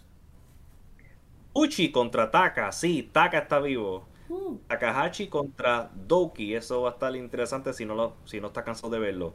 Suji contra Uemura otra vez. Chingo contra Taichi, eso siempre eh, estoy pendiente. Y Naito contra Me lleva la fregada. ¿Por qué una revancha? ¿Por qué? ¿Por qué? No sé, ¿sabes? E, e, está chingo ahí, ¿sabes? Te lo digo. Qué tristeza. Qué tristeza, verdaderamente. Esperemos que Zack Saber pues. Pues sí. Digo, está, está chida la cartera en el sentido que son manos a manos, manos a mano, no, no es algo que siempre se ve. Eh, simplemente, pues, eh, sanada, sanada, es la caca. Es la, la, la, cagada. Y, y, pues eso va a ser el tour de, New Beginning. Ya suficiente en Japan. Vamos a platicar un poquito de todas las. Bueno, no todas, no, no pudimos ver todas, pero algunas recomendaciones de lucha japonesa en, en diciembre y enero. Comenzando por Nakajima contra Kento Miyahara. Eh, platícanos de esta lucha que fue el, evento estelar del último show del año de All Japan, el 31 de diciembre. AJPW Manía, creo que se llamaba. ¿Y eh, ¿qué, te pareció? Bueno, antes de esa hubo una lucha. Em, ay. Eh, ¿Cómo se llama? El, el Lindaman. El Lindaman luchó contra. Contra, contra, contra. De un segundo. Ay, no. Tengo una memoria de la chingada. Dice que tal los Saitos lucharon a los Saito también lucharon. Pero aquí fue Dan Tamura. Pero Dan Tamura derrotó a Lindaman por el campeonato junior. Esa lucha está bastante buena por si la, quieren ver. Ya saben que aquí somos fan de Lindaman. ¿Y qué, qué, pasó en, el campeonato de la Triple Corona? Porque hasta Nakajima debutó como, no sé si personaje, pero debutó música. Eh, traía todo un show. ¿Qué pasó? Tienen que ver Nakajima contra Kento. Nakajima está básicamente siendo un troll. Él está entrando al ring con la canción de Antonio Inoki. Está vestido como con ropa de Ali, haciendo referencia a la lucha de Ali contra este Nakajima, contra eh, Muhammad Ali oh. contra Inoki. Y básicamente, eh, sí, Inoki. Y es básicamente, eh, él está haciendo como un cosplay de Inoki. Y para los que no sepan, All Japan, el fundador es Giant Baba. Que él fue el, ¿verdad? El, la contraparte de Inoki, porque Inoki fundó New Japan Japan firmó All Japan. es, es como, estoy buscando un equivalente. Es como si yo hiciera un personaje de Vince McMahon en, w, en WCW o en AEW. Está haciendo un troll. Y esto es lo, bello de este, esto que está haciendo Nakajima. Porque está haciendo tremendas luchas, está trayendo, insultando a la audiencia de manera positiva, sin tener que ir, ¿verdad? A, cosas personales. Y está como atacando como a la. El, como el corazón de lo que es All Japan. Así que eventualmente va a venir un R valiente que va a darle la cara a este invasor que está insultando el nombre de la compañía para quitarle el campeonato. Pero por el momento yo voy a seguir disfrutando de esto. La canción de Inoki que Nakajima está usando es perfecta, yo la recomiendo. Esa está en mi, en mi, en mi, en mi, ¿verdad? En mi esto de, música ahora mismo. Y la lucha en general es de las mejores luchas del año pasado, porque fue el 31 de diciembre. Yo recomiendo totalmente verla. Es agresiva, es fuerte. Un final que viene inmediato y sorprendente. Véanla, véanla. No, no, no, no ignoren Nakajima contra Kento. Sí, eh, Nakajima la está rompiendo, es un gran personaje, es un troll asqueroso, me encanta. Y pues Kento es Kento. Eh, es increíble, pasan los años todas todos los eventos de Kento siempre son recomendados. O sea, no hay uno que no recomiendes. Tal de su guama. pero en general siempre Kento es recomendado. Es un. Son los mejores luchadores de, de la última década, ¿no? Top 3 tal vez. Una maravilla, una maravilla. Este hombre Ahora, e, es preocupante, o sea, habiendo dicho todo esto, pues es preocupante de que lo que habíamos dicho, ¿no? Que hay una cuchara que está metiendo la WWE. Eh, cuatro días después, o tres días después, Nakajima luchó contra el hijo de William Regal. Dicen que lo hizo bien. Yo no la vi, no la vi. Eh, dicen que lo hizo bien el muchacho. Un día anterior, de hecho, eh, se me olvidó el nombre, este chamaco cubrió a Nakajima en una lucha en parejas. ¿Cómo? Es Dempsey, algo Dempsey. Dempsey, Clint Dempsey. No, Clint Dempsey era un futbolista. Ay, Clint Dempsey. Gran Clint Dempsey. Le metió goles al Manchester United cuando los derrotamos en aquella temporada. No, era algo Dempsey. Pero Charlie Dempsey a lo mejor, ¿no? Eso suena británico. Charlie Dempsey. ¿no? Charlie Dempsey. No sé. este. ¿Qué es esto? Charlie, Charlie, Charlie. Sí, ese mismo. El peor acento hicimos. Y. Y, bueno, es que no es solo eso, no es solo que no es que haya sido un favor de William Regal, sino que se está empezando a ir gente. Creo que el anunciador de Enren que llevaba años y años ya lo corrieron. Eh, Ishikawa, que era el Booker, ya, ya no tiene esa posición. Ya están empezando. Yoshitatsu que tenía algo. sí, cierto, Yoshitatsu. Se fue. Se fue. Hay algunos. Eh, hay estas posiciones igual como de poder que, que se están moviendo. Y pues no es coincidencia que sea justo cuando la WWE está les prestó al luchado al hijo de William Regal, ¿no? Y pues es preocupante, es sumamente preocupante para All Japan, ya lo dijimos que es una empresa que lo está haciendo muy bien. Y ahora a lo mejor no todo está perdido porque por ahí incluso buquearon a a Takeshita, ¿no? Entonces no sé si la WWE permitiría que un luchador de AEW aparezca con uno de WWE en la misma cartelera. Entonces a lo mejor podríamos ser positivos. Pero ojito, ojito. Aquí cualquier movimiento en falso puede ser fatal, ¿eh? Puede ser fatal para el Japan y para, para la industria, ¿no? Porque también se van a querer chupar a, luchadoras, a luchadores y, y, puede ser brutal, ¿no? A pesar, y además, es, ojo, es William Regal. O sea, porque la gente tiene esta concepción de William Regal de que es un caballero, de que es este gran caballero de la lucha libre, un paragón de la justicia, cuando es un hijo de la chingada. O sea, él fue instrumental en destrozar a la escena independiente británica, ¿no? Y así son fans de este podcast de años ya sabrán la historia, ¿no? Pero pues William Regal fue el, diablo, fue el diablo, vendió el alma de, la de la lucha británica a la WWE, destrozó a todo mundo y hizo perder un montón de empleos. Eh, y de carreras, ¿no? Ahí está Tyler Bate, ahí está eh, Pete Dunne, ahí están todos esos Eddie Dennis, eh, Flash Morgan Webster, ¿dónde están? ¿Quién sabe? Y fue, fue William Regal, ¿no? Él creo que esto, esa destrucción, erradicación monopolista. Y entonces aquí su hijo está ahí como protagonista, pues no hay, no, nos confiemos de William Regal, es un desgraciado, percebe. En fin. En fin. O, algo más, ¿hay algo más que algún detalle, algún otro despido misterioso que me haya faltado? No, de Japan no sé, no sé de más ninguno. Pero, en general sí, este, asusta un poco. A que Chita me da esperanza, pero veremos qué pasa. De acuerdo. Eh, otra uh, evento que estuvo más o menos fue el de. Estuvo interesante el de Noah el 2 de enero. Oh, sí, el infamoso evento estelar. Sí. Antes de llegar a ese evento hubo luchas muy buenas. De, mis luchas favoritas de, la semana fue Ishii contra Masaki Tamilla. El público metidísimo. Se dieron con todo. Dos moles pegándose. Muy, muy buena. Eh, Go Shosaki contra Kojima estuvo bien, la lucha 3 estrellas y un cuarto, 3 estrellas y media, por si quieren ver a dos veteranos rifados. Después, después, eh, bueno, Daga contra Eita, la verdad es que la vi, no la vi. Eh, y Keno en la semiesfera, Keno eh, derrotó a Manabu Soya. Creo que duró demasiado, creo que duró 5 minutos de pepenado, pero estuvo buena, también se la recomiendo. está chido ver a Manabu Soya en esta posición.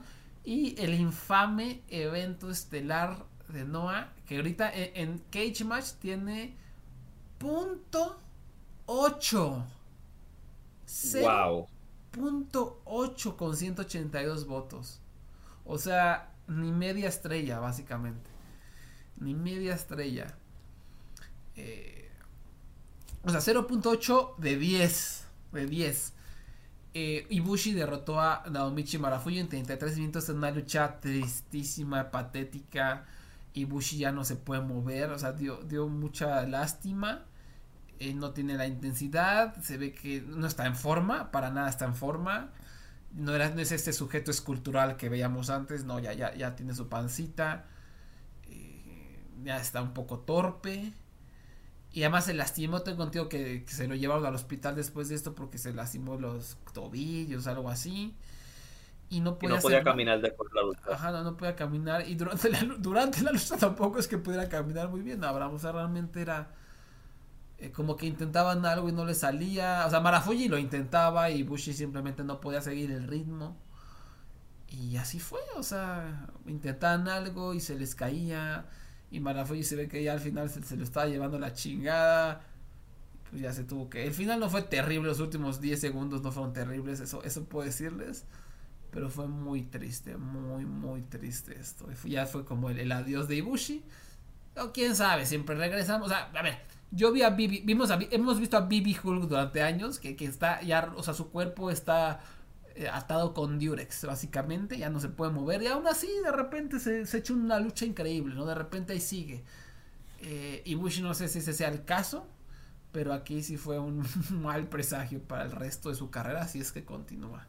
Y pues Marafuji, pobre, ¿no? También se ve que tampoco ya, ya está grande el carnal. Y lo hacen cargar a este, este bulto literalmente y pues no, no pudo. Está, está complicado. Esta, está medio viral, ¿no? Todo el mundo la, la, ¿no, Abraham? Sí, todo el mundo.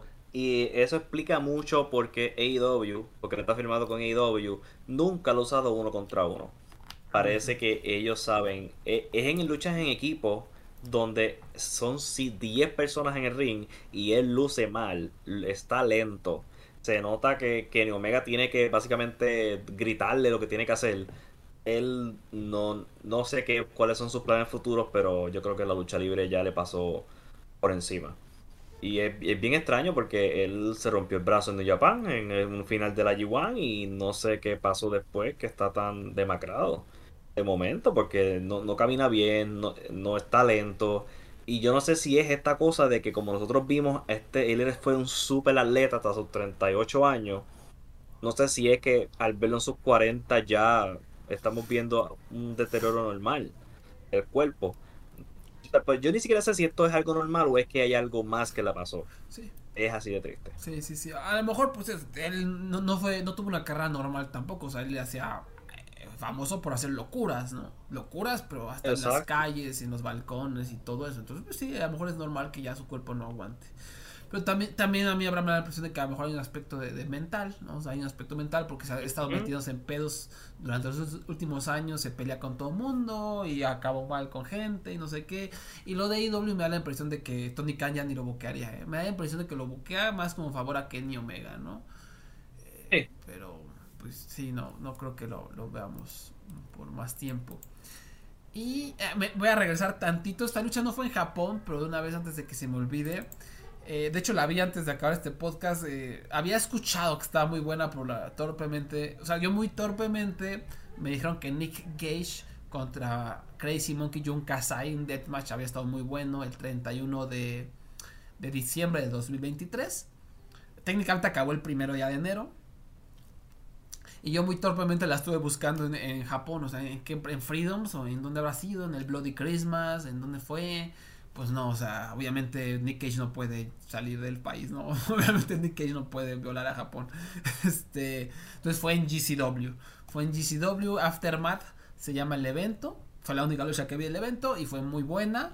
Se la recomiendo. Fui con cuatro estrellas, un cuarto, tres, cuatro estrellas y medio, un gran deathmatch creativo eh, de repente, pues ya se nota que, que a Nick Cage le cuesta mucho trabajo, pero cuando conectaban era algo sangriento y loco y brutal. Y de esos deathmatch que se disfrutan, ¿no? Para los fans de deathmatch esto es la, mera gloria y obviamente el público estaba muy mojado, estaba muy feliz, estaban celebrando el año nuevo, a la mitad de la lucha se pusieron a hacer el 10, 9, 8. Y, pues es Jun Kasai siempre es un, es un deleite, ¿no? Los últimos cinco minutos en especial fueron excelentes, excelentes. Se las recomiendo a lo mejor para ponerlas en sus luchas de los favoritos del 2023. O no sé si la quieran este, tomar en cuenta como 2024, pero la verdad la recomiendo. Y qué más, qué más, qué más de Tokyo Yoshi Progressing, como siempre el 4 de enero en el Korakuen Hall tiene un, un evento chido. Este se llamó, creo que nunca le ponen nombre, siempre le ponen Tokyo Yoshi Pro y el, año, el año que acaba de comenzar, ¿no? En este caso 2024. Por ahí Mizuki derrotó a Nao Kakuta, una lucha buena, ¿no? Tres estrellas y un cuarto, tres estrellas y medio. Eh, para los fans de la comedia, Nakajima eh, luchó contra Hipermisao, que es esta morra de que hace comedia que yo como que no le termino de agarrar el pedo, no me termina de dar gracia, la verdad. Pero mucha gente la disfruta y es muy popular allá en Japón. Y aquí hubo un spot muy padre, Abraham, que ella siempre tiene como su, em, su bicicleta, entonces estuvo peligroso. Eh, se fueron a luchar las gradas y desde la bicicleta eh, montó la bicicleta bajando las escaleras del Koraken Hall, ¿no? Entonces casi se va chueco y casi atropella a la gente.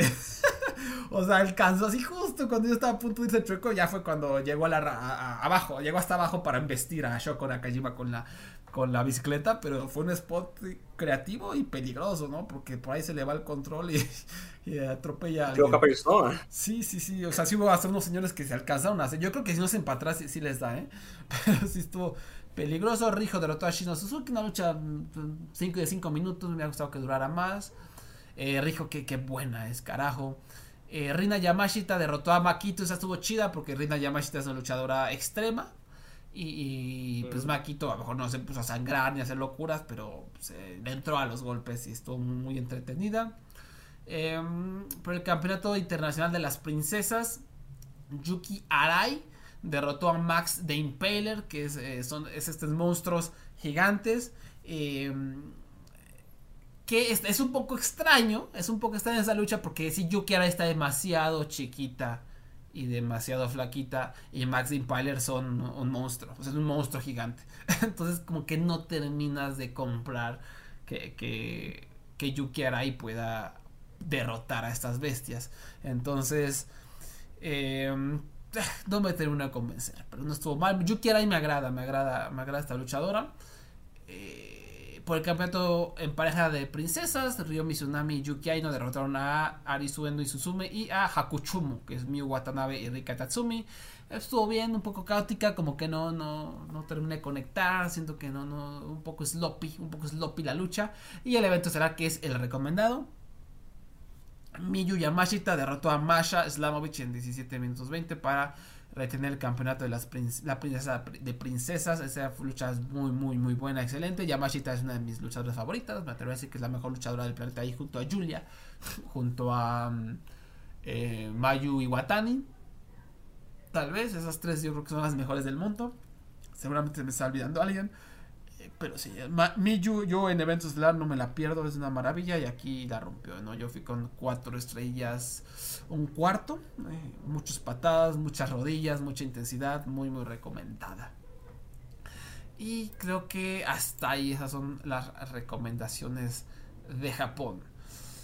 Em, ya casi para terminar, eh, ¿qué, pasó en AEW, Abraham? ¿Por qué, este, habría que, platicar sobre esta locura que ocurrió en World's End? Con la revelación, una revelación impactante, ¿no? Sí, este, en World's, en AEW World's End, el 30 de diciembre, al fin sabemos quién es el diablo. el diablo es Chris Jericho. No, el, el diablo es Adam Cole. Para sorpresa de absolutamente nadie. Este, y en Dynamite, uno piensa que iban a dar una justificación de por qué hubo todo esto hoyo de ilogicidad en esta historia, porque si Adam Cole quiere el campeonato de Adam de MJF, porque no se lo quitó anteriormente cuando lucharon, porque pretendió ser su amigo, porque están por meses pretendiendo ser equipo y amigos, no justificó nada. So, básicamente yo creo que van a ignorar todos estos meses y simplemente van a decir yo fui el diablo porque odio, a Adam Cole y van a dejarlo ahí. Yo creo, y honestamente es lo correcto. Porque eh, no iba a haber ninguna revelación que hubiera sido satisfactoria sobre quién es el diablo secreto de IW. E y es honestamente como fan de lucha libre por muchos años de las peores historias que yo he visto. y yo jamás en todos estos años yo he visto una revelación de este tipo que haya sido satisfactoria. Nunca. Nunca. A menos que sea una cosa al estilo comedia, como cuando Hulk Hogan fue despedido y volvió Mr. América. Este, a menos que sea que, para el que no sepa, Hulk Hogan, Mr. América era Hulk Hogan con una máscara. Pero fuera de, al menos que sea en come que no hay, creo que rompí que hay aquí. Porque al menos que sea comedia, el revelar a un enmascarado nunca, de, esta manera nunca funciona. Pero en general, el evento de pay-per-view de World's End, el último del año, es de los peores pay-per-view que yo he tenido. Y es porque se sentía completamente raro. Hubo cambio a última hora en la cartelera estuvo el, incidente de Chris Jericho que puso totalmente incómoda esa lucha. Hubo finales extraños. Y fuera de la primera lucha y las últimas tres, este, el evento no, no funcionó. La última, las últimas tres luchas fueron Adam Copeland contra Christian Cage en una lucha sin descalificación. Una lucha bastante buena donde Adam Copeland le quitó el campeonato de TNT a Christian Cage. Pero después de la lucha, Luchasaurus, que ahora se llama Killswitch, tenía un contrato por el campeonato de TNT. Se lo dio a Christian y Christian le contó a Adam Copeland.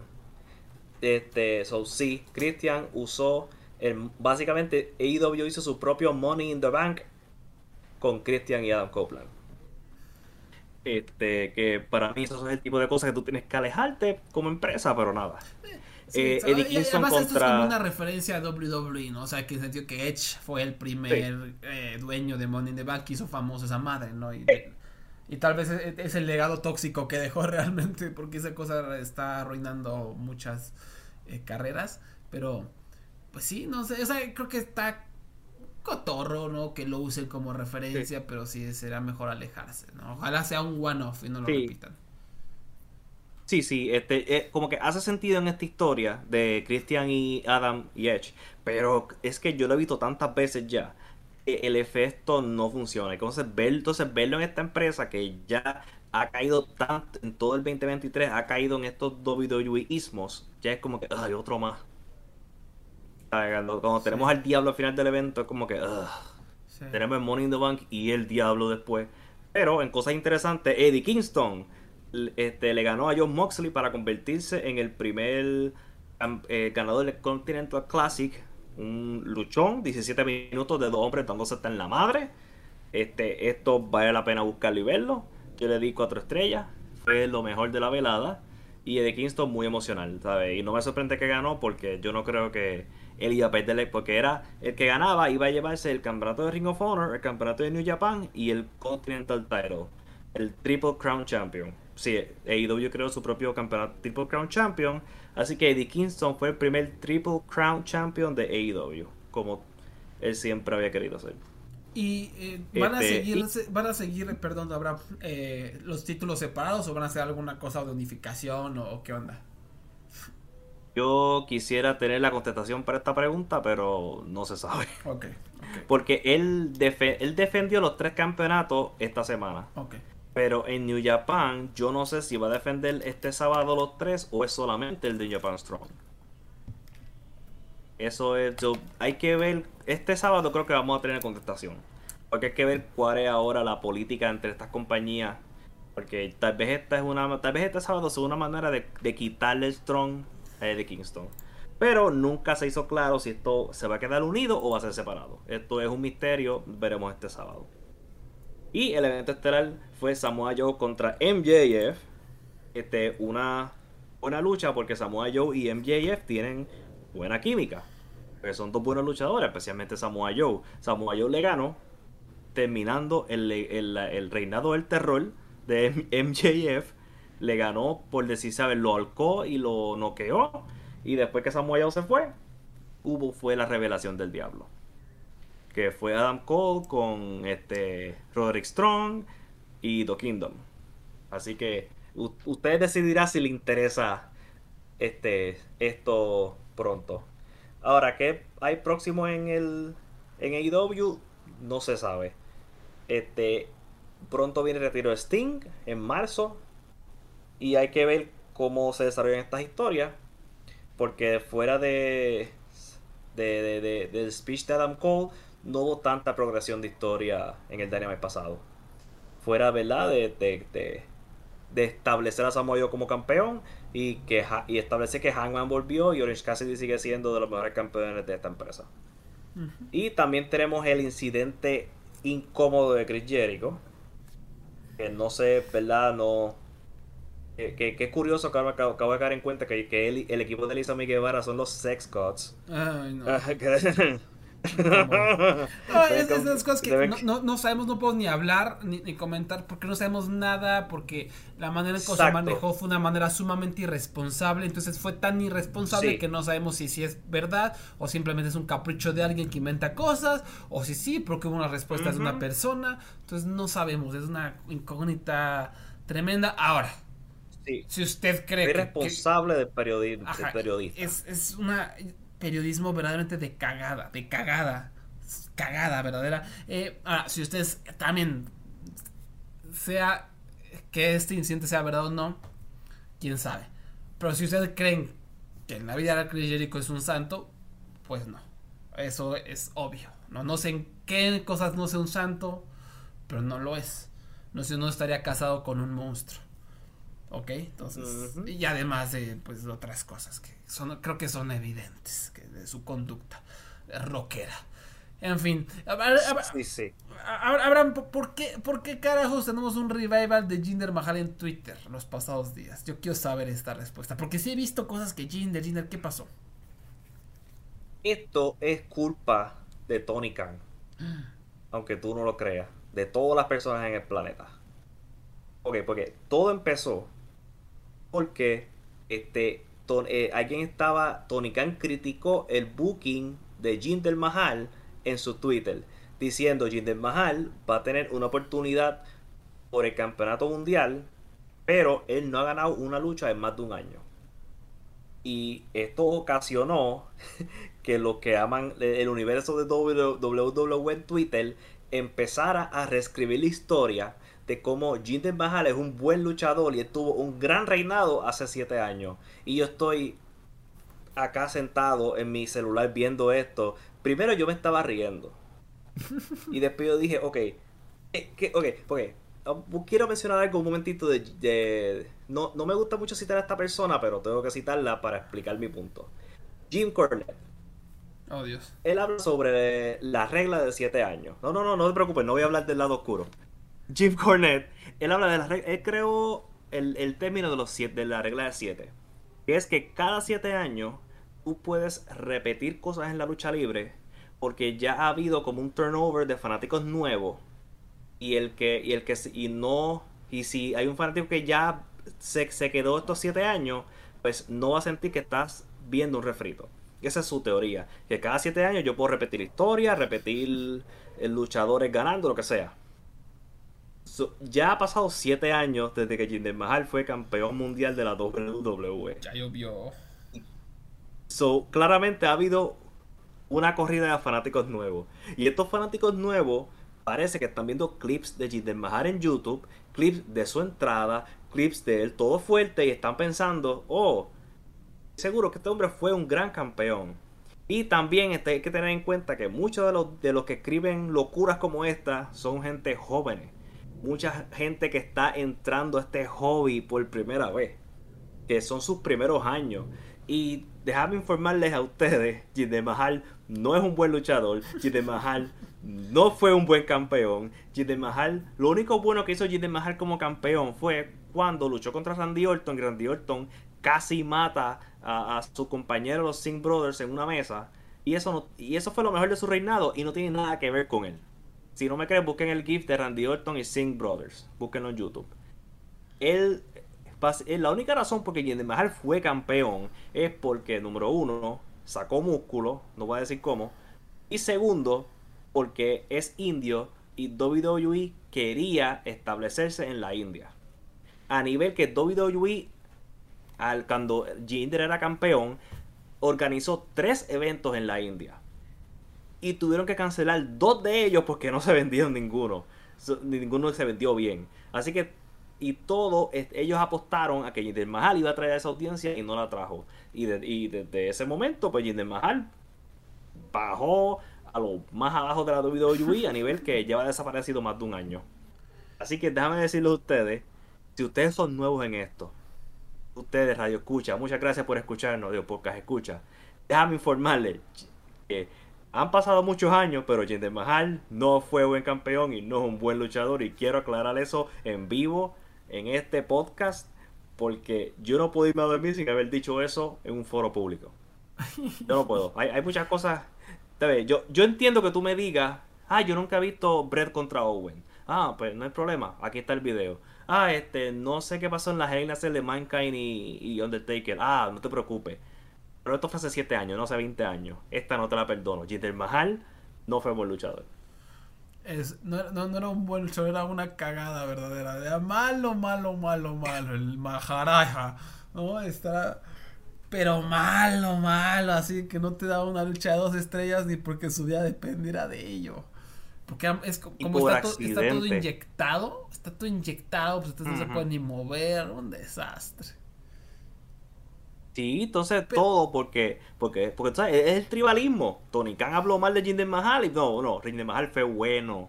Yo no, no, no, tú puedes hablar mal de Tony Khan, pero no tenemos que, ¿por qué tenemos, por qué tenemos que mentir? ¿Por qué tenemos que mentir? Es que, es que son unos mutantes, o sea, los fans estos de la WWE son unos mutantes, o sea, son tan inseguros, o sea, tan, eh, su producto es tan malo que son inseguros y todo el tiempo tienen que estar de contreras, todo el tiempo tienen que estar molestando a las otras empresas, eh, son tan inseguros y pues no los culpo, su producto es basura, basura audiovisual del más bajo orden, del más bajo orden que existe. Eh, pero, pero bueno, eh, ya, ya, ya. Este, ya, ya creo que creo que así nos recorrimos todo, todo lo que tenemos que recorrer. Eh, ya nos estaremos escuchando próximamente a ver qué, locuras ocurren en el mundo de la lucha libre ya con, con los cambios de contratos porque todavía creo que no se termina de asentar la cosa, no sabemos bien oh. dónde va a estar Sasha Banks, parece que va a ser AEW, eh, no sabemos qué onda con Julia, o cada suponemos que se va a quedar ahí con, con Papi Tanahashi, eh, pero pues, a, ver qué otros cambios ocurren en, en la industria de la lucha libre. Y pues eh, recuerden que pueden escucharnos en, en Spotify, en YouTube, en iBox y en, en, en, en Red, Red Circle, donde también pueden donar por si ahí les sobraron unos sentaditos. Todo va directamente hacia Abraham y hacia mi persona. Y por supuesto, este podcast forma parte de la familia de podcast de Voices of Wrestling. voicesofwrestling.com, la mejor página de lucha libre que hay en el planeta. No lo digo porque yo formo parte de aquí, escrito aquí, sino de verdad, o sea, el, nivel de periodismo que hay aquí, la pasión que hay por toda lucha del mundo, o sea, nadie, nadie lo hace como nosotros, nadie, nadie, nadie, de verdad es, tremendo, es tremendo. Em, y pues es arroba voices y arroba lucha en Twitter. Y eh, Abraham, ¿en dónde te podemos encontrar? En Twitter, arroba ADR012 en Instagram, arroba slimab101. Y tengo mi novela en Amazon. Y recuerden que Jinder Mahal no es un buen luchador. De acuerdo, de acuerdo totalmente. Y pues, no olviden seguir el, consejo del tío Abraham y vean el Royal Rumble. Este, nos escuchamos hasta la próxima. Bye bye.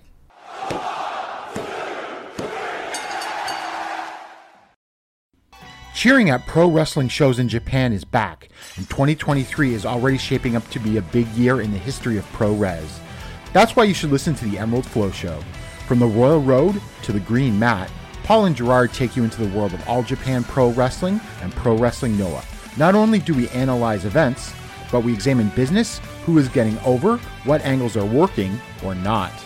Occasionally, we take a look at other Japanese promotions like DDT and Zero One. So if you're looking for more coverage of the world of Japanese wrestling, check out the Emerald Flow Show on the Voices of Wrestling Podcast Network, available on all of your favorite podcast apps.